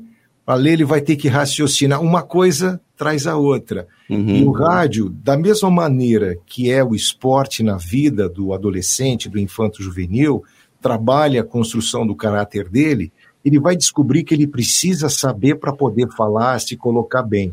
Então, o teu papel é muito importante. Parabéns, minhas congratulações, isso é muito legal. Obrigado, aí, aí recebendo eu seus elogios aí.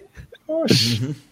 E, Muito e bom. eu já vi o trabalho do Spaga que ele faz aí, ele já compartilhou com a gente, é bem legal. E, e é um incentivo, é o que o Ciro falou, é um incentivo para essa nova geração E os pais- né? fazer um comentário rapidinho. É, Diga, o- o. Caio, você lembra que passou aqui o Eli Correia que comentou isso, que o professor que incentivou na Sim, escola, né? sim. O Antônio Viviane falou é, sobre isso, que o professor incentivou, que- porque ele A tinha uma boa leitura, alta. tal, ler em voz alta. Então, vários locutores que passaram por aqui teve uma bo um bom incentivo na escola, lá no, no comecinho mesmo, né? É esse Verdade. trabalho que o, que o Spaga também está fazendo aí, né? É, antes de eu passar aqui pro... Daqui a pouco eu vou falar do, do nosso próximo convidado, que já está até aqui, né? Ele, é, dessa vez não vai ser gravação, não, é ao vivo. Ele já está aqui para fazer também pergunta aqui pro, Ah, que Ciro, legal. Que né? beleza. Nossa, é, vai ser Sim. legal, bacana. É, Ciro, eu queria saber sobre o projeto Rádio Show, né? Que você também fez, e, e tem, tem um outro projeto que você também é, faz da. Tem vários projetos, né? Mas dos que eu me lembro aqui agora, é, da rádio do, do Cid Moreira, que tem. Como que é o nome da rádio? Isso, é. Rádio Conhecer, é um projeto que eu Isso, tenho isso. aprendido muito, vocês não fazem ideia. Que usina de, bom, de, de flu- bons fluidos é o Cid Moreira, a gente trabalhar com ele. Ele tem todo aquele jeito metódico, global dele, né?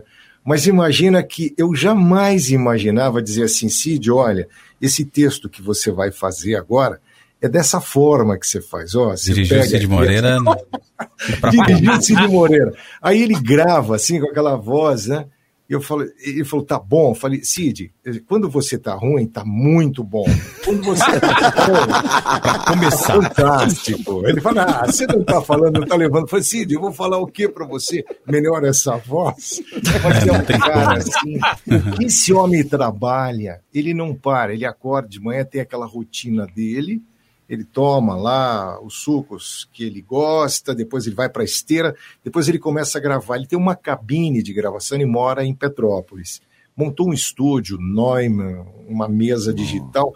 E o mais interessante, na casa dele, ele tinha, isso eu conheci a casa de Itaipava, ele mostrou para mim uma academia. Ele falou: esse é o tempo que eu apresentava o Jornal Nacional, ali eu fazia esteira, levantava peso tal. Isso tudo para gente agora é museu. Eu não aguento mais fazer isso aqui. Eu vou te mostrar minha nova academia. Aí eu Olha. fui- entrei no estúdio dele, velho. Tem um, um- um computador, um Apple. Ele mexe em tudo, mexe com Pro Tools. É uma figuraça. Esse é um Um projeto. velhinho tecnológico, vamos falar assim, né? Totalmente, totalmente. Diga pra Muito ele que bom. nós queremos ele aqui. Pois é, tem que Já falar pensou, com a hein? Fátima lá, ela que agenda a vida dele, mas eu vou dar um toque lá. Ô, Temos um Fátima, convidado aí, né, imagina. Robertinho? Isso aí, pessoal. Beleza, vamos falar com a, com a Fátima, mas agora vamos colocar já o nosso convidado aqui da nossa próxima live, que vai entrar aqui Tá ao rapidinho, vivo? bater um- ao vivo? Tá ao vivo. Direto de Olha Opa! Clay! Direto de Atlanta. Grande Whindersson Clay aí. Boa noite. Grande. Eu sou Alô, fã dele pessoal. também, quem não alô, é, né? alô, alô, alô, pessoal, tá me ouvindo bem aí na frequência? Na frequência? Tá, depois aí? de mim, tudo Show, tá show.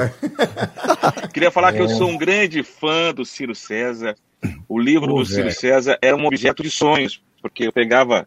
Como eu cresci muito, me desenvolvi muito pequeno lá no interior do Maranhão, uma cidade muito pequena chamada Imperatriz, e tudo era muito paupérrimo na época, né? E eu, eu, eu tinha aquele livro do César, e eu pegava aquele livro e eu imaginava eu, o Ciro César e um Grand Canyon entre a gente. De tão perfeito que eram as explicações dele, a, o jeito que ele falava, as recomendações, foi, foi uma, bíblia, uma bíblia mesmo, de incentivo no começo. E eu, eu nunca, nunca esqueci como falar no rádio com Ciro César. É. Foi, eh, era apaixon, foi apaixonante. Foi a minha primeira paixão no rádio, mesmo antes de, de começar a falar na latinha. Você sabe que quando eu ouço vocês falando do livro, pô, eu fico muito feliz, porque eram os, eram os anos 90, eu trabalhava na Paulista, olhava aquele mar assim de antenas, falo, pô, velho, se aqui não tem informação, imagina na região norte, nordeste, sudeste do Brasil. Pô, precisamos fazer alguma coisa para esses nossos radialistas, né? E entre uma música que tocava e outra, eu falei, pô, isso aqui é importante, troca de horário de locutores, como dar notícia, é diferente de gravar comercial. E nasceu o, o- o livro ali, escrito num caderno universitário. E depois a Ibrasa, que foi o primeiro, a primeira editora que acreditou nesse trabalho, eh, publicou e aí se, o, o livro ele foi ganhando corpo, né? Essa, essa é uma, vamos dizer assim, é uma segunda versão, é uma segunda versão do livro. Acho que o primeiro era azul, né?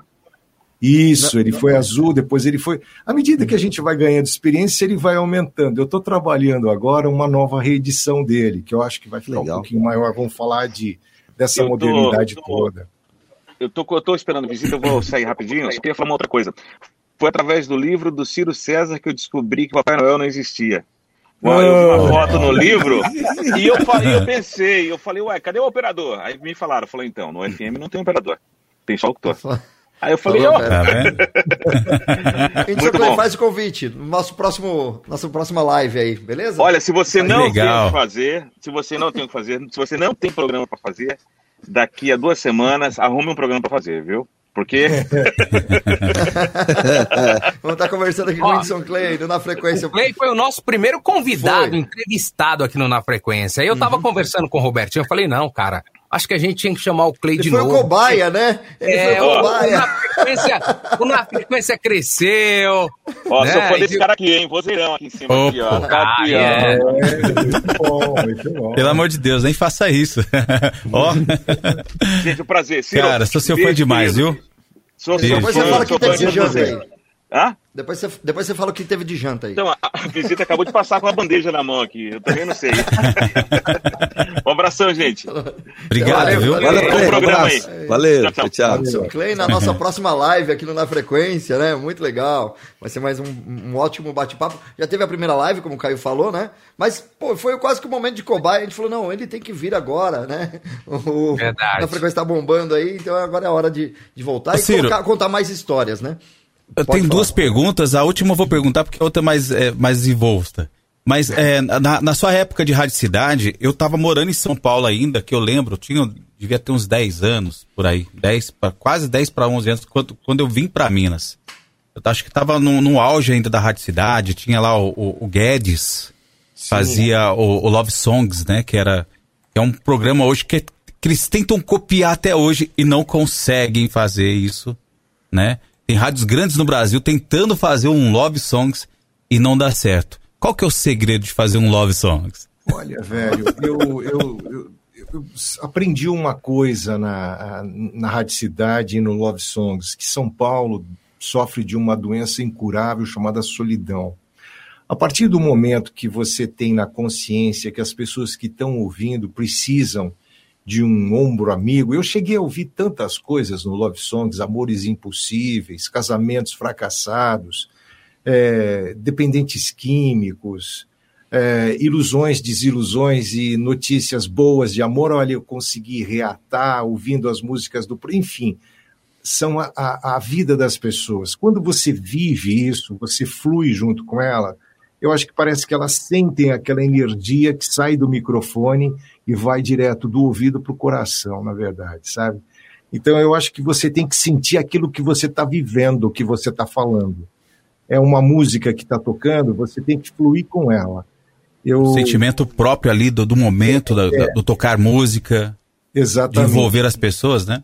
É, talvez a gente um dia precisasse fazer uma. Tá faltando uma- isso, uma né, no rádio, né? Sim, uma live especial só na técnica da comunicação, que começa com glândula pineal, né? Você Uhum. se concentrar, nada de esoterismo, de acender Uhum. incenso no estúdio, nada disso. É de você ter técnica mesmo, de primeiro de comunicação e depois a técnica verbal de conduzir as ideias direto ao interesse. Pra poder envolver, né? Exatamente. PNL, Programação Neurolinguística. É, E- Quando utilizada no rádio, faz um efeito, é uma bomba no coração das pessoas.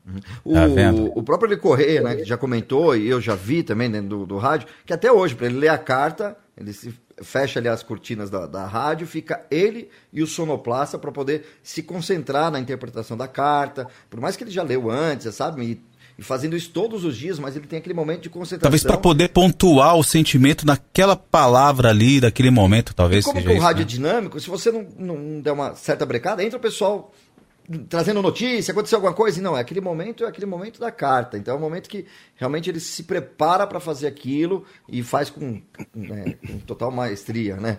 Com certeza. O né? carinho de, de ler o texto, né, também. Exatamente. O, o rádio nos dá uma grande vantagem, por quê? A década de 90 foi considerada a década do cérebro. Nunca se estudou, os cientistas nunca estudaram tanto o cérebro humano como na década de 90. Tanto é que criou-se uma ciência chamada neurociência. É, se desenvolveu a ressonância magnética que você conseguia enxergar o cérebro de dentro para fora. E se descobriu que existem regiões onde, quando você está lendo, a circulação sanguínea está tá concentrada nesse canto. E assim vai.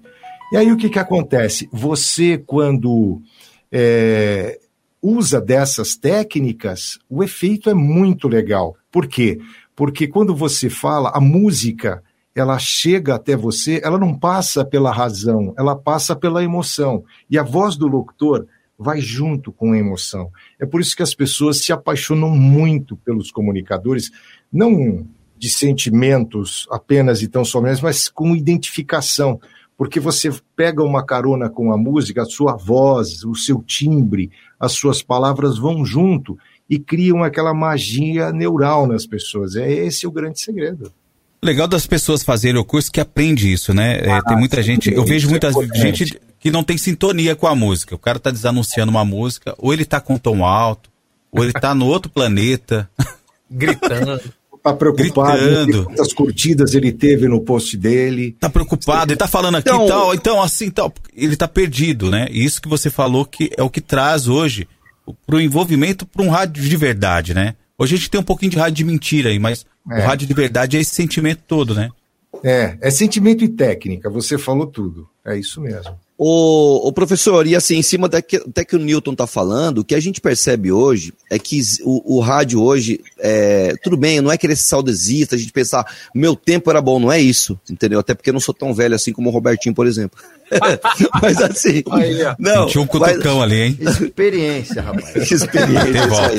Não, e assim, eu- essa época dos rádios dos anos 80, nós tínhamos, né, grandes nomes aí no, no FM, como Emílio Surita, ainda hoje, claro, né? Mônica Venerabile, ah, tinha lá Rui Monteiro, tinha uma galera aí, né? Ciro Beto César, Rivera, Beto- Beto Sérgio Rivera. Boca, Beto Rivera. Então, assim, e hoje, o que a gente percebe em algumas emissoras, ô, professor, é, o locutor, dá- dá-se a impressão que o locutor, é, você não consegue discernir um locutor do outro. O locutor, ele, ele apenas ali é um número, né? E ele não tem todo aquele protagonismo como ele, como ele tinha outrora. Como é que você enxerga isso daí, ô, ô Ciro? Como é que Olha, você eu- tem essa eu- visão?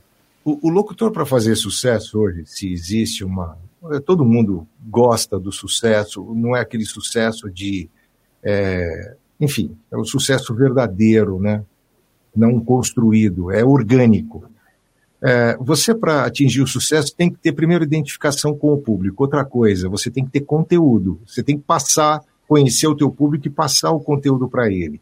Você tem que ter cultura musical se você falar 10 segundos a respeito de uma música, os anos 80, os anos 80 foram muito dadivosos da música, né? Se você fala qualquer linha a respeito daquela música, é, isso já acrescenta muito para uma geração que muitas vezes cresceu é, nesse magnetismo do tudo pronto, tudo mastigado. Você nunca teve que mergulhar no conhecimento.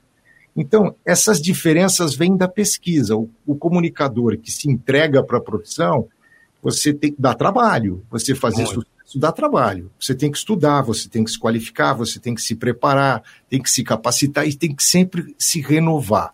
É, mão de obra, é, é, equipamento se compra, esses bons microfones que vocês estão usando aí, A gente compra. Você vai na loja, você pede pelo Mercado Livre, ele chega até você, você paga por ele. Mas agora o que sai de você para ele, não, você não compra, você constrói, você prepara, você forma, né? E isso, na verdade, é o mais importante. O microfone do Robertinho, ó, pegando o exemplo, não estava legal aquela hora. Mas ele segurou, ele brincou, todo mundo segurou, fez daquele momento, voltou, acabou. É isso, é o conteúdo, é o improviso, é a, é a preparar-se para aquele momento do inesperado. Esse é o rádio, né? Exatamente. Boa. Agora, é, é, esse detalhe que, que o professor falou aí é muito interessante. Mas eu entendi assim a pergunta do Spaga, porque é, o, o Newton Moreno é um cara que entende muito desse rádio moderno, de um rádio de resultado, né? Por outro lado, a gente vê que parece que as rádios podam hoje os locutores, né? Hoje o locutor ele não pode imprimir o conteúdo que ele, que ele gostaria de imprimir. Hoje a gente tem uma receita de bolo que a rádio, ó, é isso, desanuncia a última música, depois você fala de uma promoção, Quadradinho, né? Exatamente, cara. O arroz com feijão, né?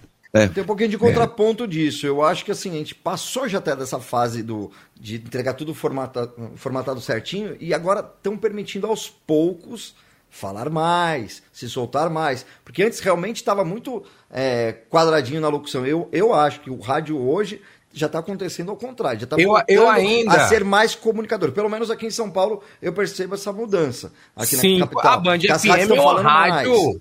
A Band FM é uma rádio que hoje a gente vê que os jovens, né? locutores, é, os locutores têm a ideia. A Tatá tem a identidade dela, o, o- todos os locutores têm a identidade, né? Não, mas, mas no às popular vezes. sempre é mais fácil você soltar mais, falar mais. Mas na Sim. locução jovem sempre era muito quadrado mesmo. Você tem só a trilha É do ID padronizada, falar. né, cara? É, você tinha só o ID, 7 segundos pra falar seu nome, hora certa, temperatura e o nome da rádio. Pronto, acabou. Mas isso quando você fala o nome pouco. também, né, Robertinho? Que tem rádio que você não, consegue, o locutor não consegue. Na né? hora cheia, né? Mas agora, o próprio ouvinte também sendo o ouvinte personagem que tá acontecendo isso, né? O ouvinte virou personagem da rádio, acontece na maioria dos programas. Protago- então ele termina falando mais, né? né?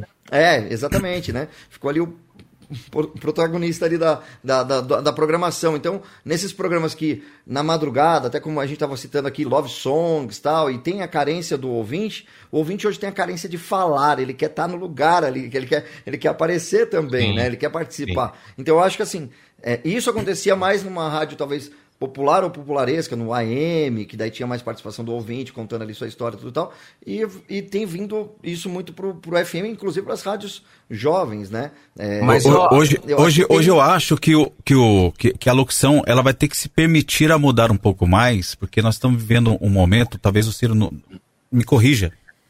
É, Eu tô vendo o que, o que, que eu tô vendo aqui, ó. Antigamente o cara ligava pro rádio e tinha aquele papo com o locutor, mesmo de rádio jovem ou popular que seja, tinha aquele papo. Hoje, o locutor ele tem que sobrepor a uma fala de alguém que mandou. Não tem um, um diálogo, diálogo, não tem conversa. Então, para ele É, se manter no ar também, hoje, né, gravadas, né? Uhum. é, por, por causa da, da gravação. Apesar de curta, não tem um desenvolvimento de papo. O Uhum. locutor talvez hoje tenha que se aprender a se virar um pouco mais para poder atender uma necessidade e atender o ouvinte hoje. Então, É, a gente tem que voltar a usar telefone. Porque É. a gente não tá usando, né? Nós, gente retor- fala- nós demos manda- 50 passos para trás com o WhatsApp. A rádio se verdade. permitiu A usar o WhatsApp, eu acho que ela voltou um pouco. Porque ela não tá tendo mais aquele diálogo. Virou Se você pegar, eu, né? eu atender um áudio hoje de WhatsApp e atender um, um, um, um, um ouvinte. Aí, É ó, outro- nosso ouvinte aí, ó, nossa espectadora. A gente ia no É orelhão. no orelhão, verdade. E era ficha ainda. Opa, fichinha da Telesp lá. pra muita gente não entende o que, que é a, a expressão caiu a ficha, né? É, exatamente. Aí a ficha Estamos já ficando era. velho. Tinha umas Aí coisas interessantes. Pode É, falar, tinha umas coisas interessantes que acontecia naquela época. É, o ouvinte pedia pelo rádio, blá, blá, blá, caía aquela, aquela coisa no ar. Fichinha. É verdade. Olha, você deixou a fichinha cair e tal. Aí ele falou: olha, faz o seguinte: você vai tocar minha música, espera, toca uma música antes dela, porque eu vou chegar até a minha casa, aí eu vou gravar a música que você vai tocar. Era o esquema que eles faziam para poder gravar. Era a grande dificuldade, né? Não tinha pirataria naquela época, senão você emprestar o teu disco para A passar. sabe- carta, a, Ô. carta, a carta teve muito. te- teve um fator muito bom no, no rádio também, a, carta, carta, sim. né, enviada. Sim, sim. Esse lance. Hein, o ô, Ciro tem uma professor? foto. não, desculpa, o Ciro tem uma Diga, foto, diga. Né, né, Ciro? É, recebendo um monte de cartas. Eu, eu lembro dessa foto na Rádio Oficina, recebendo um monte de cartas de ouvintes ali e tal. Eu acho que era no estúdio da Rádio Oficina, não foi? É, era. Cartas do Love Songs. Eu ia guardando, guardando, guardando, guardando. Eu não sei quantos sacos de 100 quilos eu guardava no depósito. Aí eu doei aquele papel lá, porque já não tinha mais onde guardar as cartas. Mas tinha mesmo, muitas a gente histórias, né? E cartas perfumadas. A ouvinte punha um batom na boca assim e beijava. Beijava. Aí eu amo você. Eu falei, nossa senhora, que é isso? Ainda bem que não tinha imagem nessa época. É. Senão o locutor tava E lá. foto era caro. E foto era caro ainda. Era, tirar, era, né? Mas, Em mas cima- eu entendi todo esse contexto aí que, o- que o Spaga quis falar. E, e só, Robertinho, é, ainda hoje eu estou acompanhando algumas implementações de rede, né? E alguns amigos vêm em mim e falam, Caio, pô, é, é- é complicado, tem que falar assim, assim, assim. Essa receita de bolo ainda é, ainda é seguida em muitos lugares. E eu vejo que essa pandemia, sim, essa pandemia eu acho que mudou. As pessoas têm mais essa necessidade de, opa, precisa falar comigo aqui. Então, a, a- locução mudou, as pessoas é, têm mais tempo de, de, de fala hoje nessas Band FM, que é uma rádio que eu acompanho muito, nativa. É, é, o próprio programa Pânico, hoje que nem música toca, né? Um programa mais, por mais que, que tenha esse tom político, mas hoje é um programa que é feito com a fala. E isso é muito difícil, cara. É Você ficar o verdade. tempo todo, né? Duas horas falando, né? Trazendo É. assunto à tona e assuntos relevantes, né, conteúdo. Ciro? É, exatamente. Você tem que saber o que você constrói. O improviso vem do conhecimento proporcional da coisa que você está falando. Jamais abra um microfone para falar de alguma coisa que você não domina com segurança. Você vai cometer uma série de titubeios, enganos. Isso vai mostrar que você não sabe o que você está falando, né? É, Eu sempre brinco com o pessoal. Olha o Spaga. Não, eu tava. é, quando o professor, o professor Ciro falou aí da, da- de telefone, da ficha, eu me lembro, isso, eu acho que eu. Acho que eu não, come- não comecei no. Acho que foi em 92, 91. Eu comecei rádio em 93. 91, 92. Eu me lembro que eu, do lado da minha casa, tinha um orelhão e eu ouvia muito a rádio 98 aqui de Santos. E depois, ironicamente, eu fui trabalhar nela. Depois de tantos anos, eu fui trabalhar nessa rádio. E era ouvinte dela, era uma ouvinte. é, era, o- a rádio era uma rádio rock. E eu, por volta de uma da manhã, eu ia lá e ligava para o operador, né? Ele era o operador. E eu, cara, eu quero ouvir lá Smiths, Oingo Boingo, U2 e Legião Urbana. Meu, o operador ia lá fazia a seleção, falou, é isso que o professor Ciro falou. Espera um pouquinho, eu vou até a minha casa aqui rapidinho para mim gravar. O, o operador ia lá, não, beleza, beleza. Ia lá, o operador gra... ele tocava a minha sequência. É uma rádio, né, a nível baixada. E ele falava, Então, não toca meu, vinheta não, não toca vinheta. pelo amor É, aquele Então, assim, combinado com o locutor pra poder tocar a música, pra ele poder apertar o botão do REC pra gravar. É, Tinha isso, né?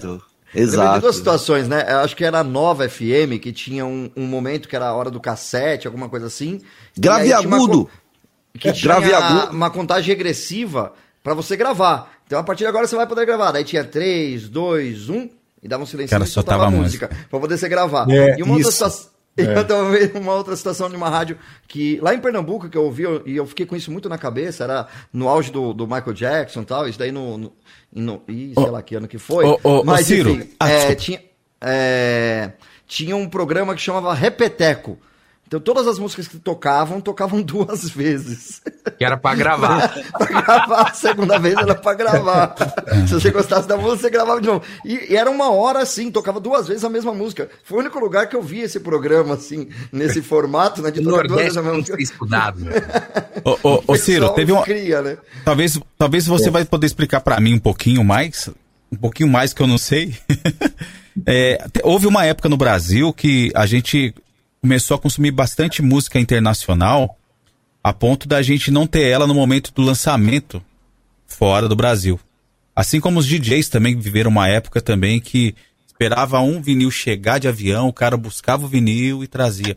O, o rádio para lançar música na, na frente, que existia esse lance, né? De, de lançar música exclusiva tal. E, conta um pouquinho pra gente como que era que, que, que as, as emissoras na, na, na sua época recebia esses CDs, por quem que vinha, quem trazia, ou, se, ou, ou encomendava, como que era? Era uma época em que as gravadoras manipulavam tudo. Você dava para cinco primeiras emissoras de São Paulo, você tinha prêmios, promoções, os esquemas de execução de músicas proporcionalizados com contrapartidas de ingressos para show desse artista internacional, nos Madonna, camarote lá na Inglaterra e tudo era assim. E chegou um momento em que as dez primeiras rádios recebiam os suplementos musicais. Eu me lembro de rádios que tinham que ir na loja de disco para comprar os discos. Tamanho sectarismo que eh, as gravadoras tinham com o rádio. E as emissoras menores sofriam com, muito com isso. Um ia passando, gravava, mandava, e um ajudava o outro. É, depois que veio né, a digitalização, 1991, pronto, aí acabou esse império das gravadoras.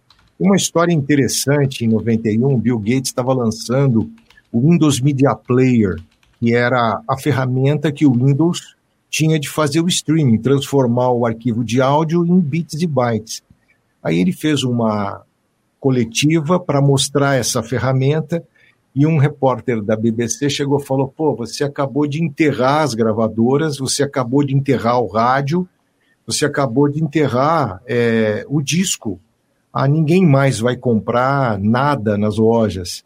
Aí ele falou assim: olha, você está certo, a gente enterrou as gravadoras, nós enterramos os discos, mas jamais vamos enterrar o rádio. Porque o dia que você ficar sabendo que a internet acabou, você vai estar ouvindo uma rádio.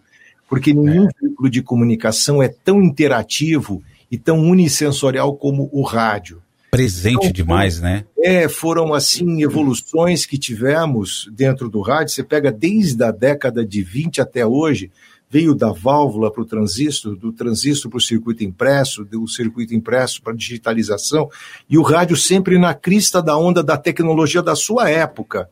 Então, o rádio sempre foi muito determinante. É um camaleão, né? A tecnologia é, é, é assim, de se reinventar em cima de novidades e de tecnologias que, quando dizem que o rádio vai acabar, pode estar certo que vai ser assim uma Ele se reinventa, né? Ele é, se reinventa. interessante, gente, quando surgiu o Spotify, não, agora acabou. O rádio, o Spotify dominou. Artista lançando música no Spotify. Isso, Spotify acabou.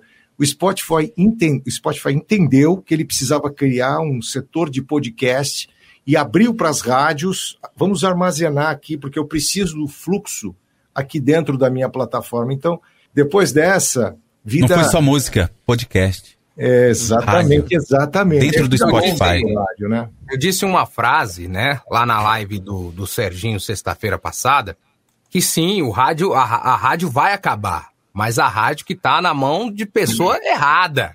Né? É, o, o rádio, num contexto geral, eu acho que é muito difícil não, de acabar. Uhum. O veículo não vai acabar. E, e o que as Sim, gravadoras é. faziam, né, antigamente, hoje quem faz são os escritórios, né, dos artistas, né? Uhum. Exatamente. É, exatamente. O mudou de mão, né? O dinheiro. É, é, mudou de mão. Verba de divulgação. Professor, é. em rádio. Oi, diga, Robertinho. Diga lá, é, Robertinho, diga lá. Por falar em rádio, história do rádio, né? É, esse ano o rádio completa 99 anos, né, Ciro? E Exatamente. E já, já, tem um grupo de profissionais de rádio, de donos de rádio e tal, pensando já na exposição dos 100 anos do rádio no ano que vem, né? É, o, o Ciro é, pensa em alguma coisa, em alguma homenagem? O que, vem de, de, surpresa, de novidade aí é, da Rádio Oficina ou do seu próprio projeto? Até porque a Rádio Oficina também foi a primeira rádio online também, então nessa modernidade aí do, do streaming, né? Você também foi pioneiro nisso. É, então eu queria saber se você está preparando alguma coisa, algum projeto para o futuro que você pode adiantar para a gente. Olha, eu estou conversando com um pessoal, uma equipe que está pensando, não sei se é a mesma equipe, é, no que a gente pode colaborar nesse processo. É, a gente é detentor aqui de muito da história do Rádio Paulista. Eu tenho o estúdio da Rádio Cidade aqui, você já né? deve ter visto a mesa, o estúdio que nós trabalhamos está aqui na Rádio, na rádio Oficina. O, o, as mesas da Jovem Pan, o Tuta deu para nós, o Tutinha mandou para cá. As máquinas, as schools, é, então a gente tem um acervo grande, são 120 peças que retratam os últimos 100 anos do rádio. Em toda a tecnologia da madeira, a tecnologia do baquelite, a tecnologia do alumínio, do metal, e, e isso tudo foi se fundindo no rádio, né? Então, tem aí alguma, algumas coisas que nós estamos conversando, partindo também da Rádio Conhecer do CID. Que legal. Então, a gente está pensando numa homenagem aí dos 100 anos do rádio no ano que vem. Você sabe que, na verdade, essa é uma data política, que o rádio surgiu em 22. Mas os pernambucanos reivindicam a paternidade do rádio, porque começou lá em 19, na Rádio Olha. Clube de Recife. Então, essa rádio foi, assim, a primeira emissora a lançar no, é, na atmosfera brasileira a radiofrequência, né, lá em Recife. Muito interessante. Mas como a política né, não reconheceu esse movimento, o, o, o, governo puxou para sua brasa a sardinha, dizendo que foi no Rio de Janeiro, no dia 7 de setembro de 22. Mas o importante é que o rádio surgiu e marcou a vida do brasileiro. Né? Somos o segundo rádio no mundo depois dos Estados Unidos em aparelhos receptores. Temos 10.280 emissoras, perdemos para os Estados Unidos, que tem 15 mil, e é um rádio extremamente respeitado no mundo, né? Você vê. E vai aumentar, né, com a frequência estendida, né? Ah, vai aumentar com a frequência estendida. Uhum. É isso. Migrando aí. Tem Ótimo, uma então- pergunta aí, ô, ô, professor Ciro, é, sobre como é que você vê aí hoje ó, esse rádio com imagem. A gente tem, por exemplo, os programas da Rádio Bandeirantes, da Jovem Pan, o próprio Panflix, né? O Jovem Pan que agora se transformou nessa mega blaster plataforma aí. É, Rádio como é que você vê Gazeta, que virou, programas? a- o Gazeta M, que virou Rádio Gazeta Online, também exclusivamente na plataforma digital aí, né? Com imagem também. É, é uma convergência de tecnologias. Isso já é de se esperar. E que se surgir alguma coisa é, mais nova no- num futuro breve, o rádio vai trazer para si. Eu vejo com bons olhos, porque isso acaba aumentando é, a técnica do comunicador. Você tem que interagir, você tem que estar olhando aqui para a câmera, você tem que estar preocupado com o que você vai estar falando no microfone, você tem que interagir, você cresce, o mercado cresce, isso chama também a atenção do mercado publicitário, porque você está oferecendo várias mídias. E hoje a audiência se consolida também com o número de seguidores da rádio. Então, quanto mais conteúdo você joga na internet, quanto mais coisa boa você põe, mais o público te reconhece e se identifica com você. Então, eu só vejo com bons olhos esse crescimento. Apaga- Hoje uma pessoa acaba agre- fazer um- agregando mais a mídia, né, também, né, ô Ciro? Exatamente. Agrega muito mais pelas, pelas redes sociais, YouTube, Facebook, Sim, Instagram, sim. enfim, né? É verdade. Isso aí. Hoje, hoje o locutor, ele não é mais só locutor, né? Ele é um videomaker. Ele, ele, tem, ele tem que. Tem a expressão dele hoje, né? Ele tem que vender a expressão também, né? É, o conta das comunicador, mídia, é, o comunicador da mídia eletrônica, multimídia, né? Então, Cobrimos você que os locutores são feios, né, Ciro? Acho que a gente faz grande rádio. descoberta do século. os locutores são feios. Eu queria fazer a, a última Há pergunta. controvérsias aqui no, no, no chat. É, viu? disseram. É, Ó, seu lindo, Robert Lindo. Ciro, hoje para uma pessoa fazer um curso na rádio oficina, o que, que ela tem, precisa fazer? Ela Boa. precisa ter algum, algum- alguma coisa antes? Ela ela precisa ter, ter estudo? O que, que ela precisa? Precisa ser lindo. Não, não Porque precisa hoje ser nós estamos no momento live. É importante que a pessoa esteja preparada para ter conteúdo. A gente estimula isso.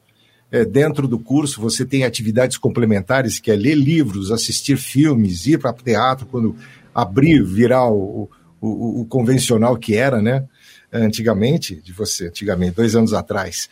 Mas é, é você participar da vida cultural da tua cidade. Então, das horas que você tem que entregar para a Rádio Oficina, parte delas são compostas de atividades complementares, que é o nosso estímulo pelo conhecimento.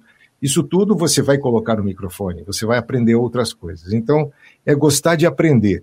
A gente sempre diz que, além de formar, a gente se empenhar em formar bons radialistas, a gente também quer formar bons cidadãos. Caras conscientes da importância do rádio, que o rádio é muitas vezes a última expectativa que uma pessoa tem lá, aquela pessoa é, da camada mais desfavorecida da cidade, vai lá, eu vou falar com ele Correia que ele vai conseguir um vidro de remédio para o meu filho. Eu vou lá na rádio e sai com o vidro de remédio. Às vezes chega no posto de saúde e não sai com o vidro de remédio. Então é essa Verdade. importância que você tem com comunidade e com sociedade, né? E depois outra coisa, você gostar de tecnologia, gostar de crescer, se desenvolver, é, se colocar sempre à frente do seu tempo, né? Isso é muito importante para nós do rádio, estarmos Tá sempre, sempre atual também, né? sempre atualizado, é verdade. né? Diga lá, Caio. Vou fazer a última aqui, então. Faz lá, faz lá. A gente já tá chegando aí agora 10 e, e 13. Ô, ô, Ciro, a gente... Mas o rádio é 24 horas, cara. A gente pode ficar aqui até. Boa! Bateu o recorde do banana. Isso! Já, é, Boa. já A maior deu live de que rádio, você é um entusiasta da tecnologia e isso é muito bom. Mas eu queria perguntar pra você qual que é a sua maior saudade no rádio? Velho, De um saudade. momento, de uma emissora, alguma coisa? Bom, foi uma passagem pela Record onde eu tive assim a oportunidade de conhecer pessoalmente o Dr. Paulo Machado de Carvalho, né? Ele do alto dos seus 86 anos de idade, e eu perguntei para ele, eu estava escrevendo o livro Como Falar no Rádio, perguntei para ele assim, Dr. Paulo, é, o senhor acha que um dia o rádio pode desaparecer? E ele estava dentro da sala dele e ele olhou assim, era um pôr de sol assim bonito lá fora, e aquele sol entrava pelo vidro da sala dele e falou: Olha, tá vendo? Como eu estou vendo esse, esses raios de sol aqui, eu tenho a certeza, o dia que conseguirem tirar do peito do homem a emoção, a saudade, o sentimento, e os comunicadores pararem de falar as coisas do microfone direto ao coração, você pode dizer que o rádio vai começar a desaparecer. Mas como isso dificilmente vai acontecer, é impossível, porque o ser humano sobrevive de emoções, sobrevive de sonhos, e ele é do tamanho de tudo isso que ele constrói, vida longa ao rádio. Era, foi assim um momento de muita emoção, eu lembro com muitas saudades disso, né? E depois também Rádio Cidade, apresentando Love Songs, foram assim momentos muito que eu guardo com muito carinho na minha lembrança. Inclusive, né, Ciro, no seu livro, na apresentação desta edição, é, tem o, o- tem, tem, ali uma, um relato do Dr. Paulo também, né? Dr. Paulo Machado de Carvalho. Tem Dr. Paulo, Muito legal. tem, tem Osmar do Santos. Santos, tem do Osmar Santos, César Rosa, tem do Luiz Fernando Malhoca, grande Luiz Fernando. aqui temos também. lá também eh, Fernando Vieira de Mello. Uma Onde que série a gente encontra o livro Paulinho do Ciro para comprar hoje, Paulinho Ciro? Leite. Olha, você tem na Amazon, né? Nas, nas Amazon, livrarias Amazon. digitais, é, tá aí uma. Você pode comprar, entregam na sua casa e é uma leitura muito legal para quem gosta de rádio e, e pensa e sonha um dia trabalhar nessa mídia, é um bom começo. É um Vai primeiro. precisar do livro, né? Vamos Tem, falar sim, assim. Teremos uma nova edição, professor do livro? Teremos uma nova edição aí? Já conversei com a editora Sumos, estou preparando uma reedição para o segundo semestre de 22. Se Deus quiser, a gente vai entrar com todo esse mundo digital, essa avalanche das redes sociais, a imagem dentro do rádio, o rádio dentro da imagem, enfim, a gente vai fazer aí um- uma ampliação da obra para poder mostrar para essa moçada que está vindo é, o que o, de onde nós viemos, onde estamos e para onde vamos. Ótimo aí, parabéns aí, todo mundo salva de pausa, essa live sensacional. Muito Legal, boa, legal, muito legal. Muito bacana. É isso Você vê aí, que pessoal. o tempo passa rápido, a gente não dá conta de falar tudo, né? Eu tinha muita pergunta para fazer, acredito que todo mundo tem, mas é, a gente tem que Olha. manter, né? Um dia Mas, a gente, gente, olha, eu- aqui. A gente faz uma outra. Um dia nós vamos bater o banana fácil. Fico muito feliz aí do trabalho de vocês, que vocês estão fazendo, Robertinho, Caio, vocês todos aí, muito bacana. E minhas congratulações, continuem é, fazendo isso pelo rádio para o rádio. O rádio sempre retribui muito mais para nós do que nós podemos retribuir para ele. Então, contem sempre comigo, quando quiserem, é só me chamar, viu? Não precisa me encontrar lá na frente da Leroy Merlin. Agora você A próxima vez eu vou ficar na porta da mandar um, mandar um WhatsApp aí, WhatsApp. marca a data, a gente vem conversar com esse público maravilhoso de vocês. Ó, nós, nós vamos fazer o seguinte, professor. Eu e o Robertinho, o, o- o Moreno, o Spaga, se Deus quiser, passando realmente logo essa pandemia, a gente quer sair um pouco das lives e também visitar os lugares. Presencial. verdade, hein? É, Pode, pode preparar um cafezinho com um bolo. Olha na- só. na uma broazinha, vai Nós ser vamos boa. fazer um, um- um bate-papo legal lá, porque é um conteúdo. Eu confesso para o senhor, acho que teve um curso aqui alguns anos atrás em Rio Preto, que vocês fizeram na Rede Vida. Né? Foi, foi, estive aí, faz uns cinco anos mais ou menos. Isso, mas eu tava sem grana na época, não consegui fazer e, e posso ter, te falar de coração, que é um dos meus maiores arrependimentos não ter feito isso aqui. Tá? Alguns amigos que fizeram é, é, elogiaram demais e eu falei, puxa, eu perdi essa oportunidade e não vejo a hora de vocês voltarem a São José do Rio Preto, que com certeza eu vou estar lá com um caderninho aprendendo com vocês. Passa É aí o, o- o Instagram, o contato. Quem quiser achar o Rádio Oficina, faz o quê? Radiooficina.com.br. é, você tem também o 95869-3869, que é o nosso WhatsApp. 95869-3869. É só fazer um contato conosco, conosco. O comercial entra em contato, passa todas as informações. E é isso aí, gente. Muito obrigado aí para os nossos alunos que sempre nos acompanham, muito queridos Show. aí comigo, com vocês.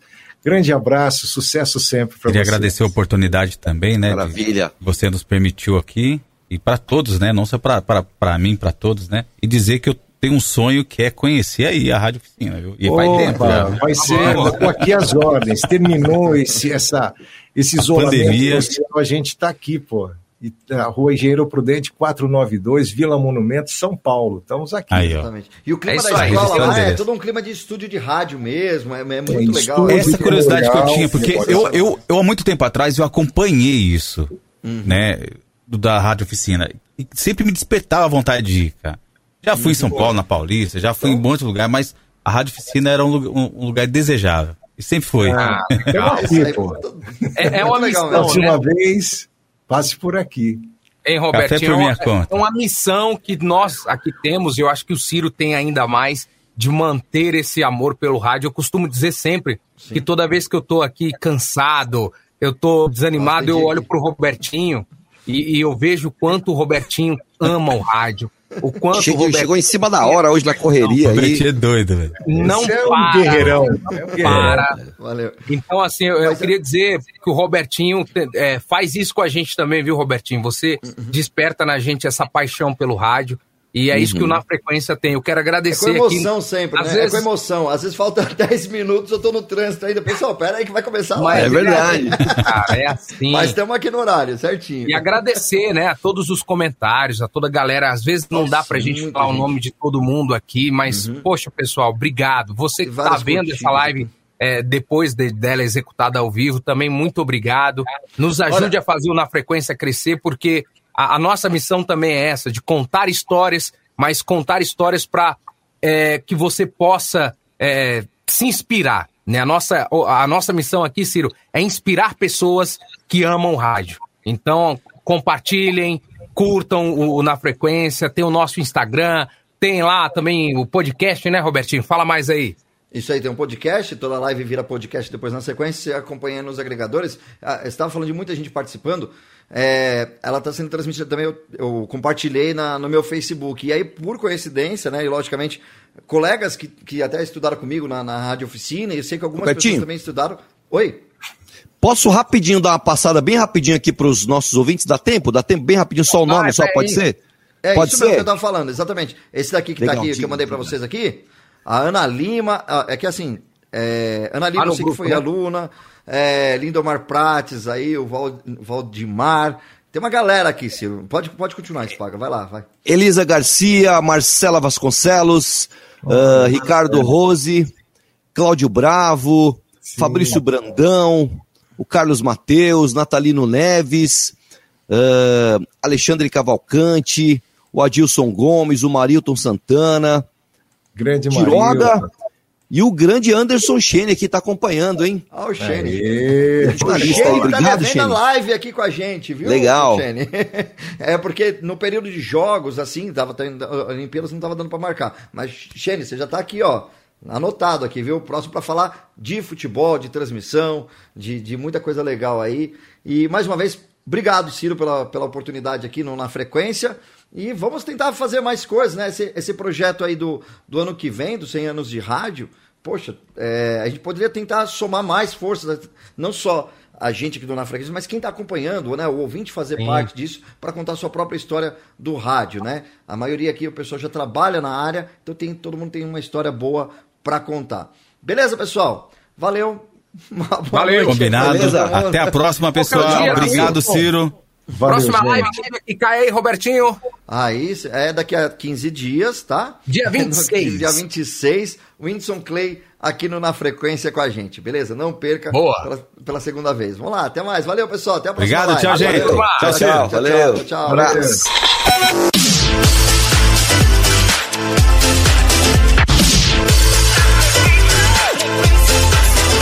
Encontrei o, o microfone de rádio pela primeira vez. Claro que me apaixonei muito pelo rádio. Foi lá que eu comecei fazendo um programete de rádio aos sábados.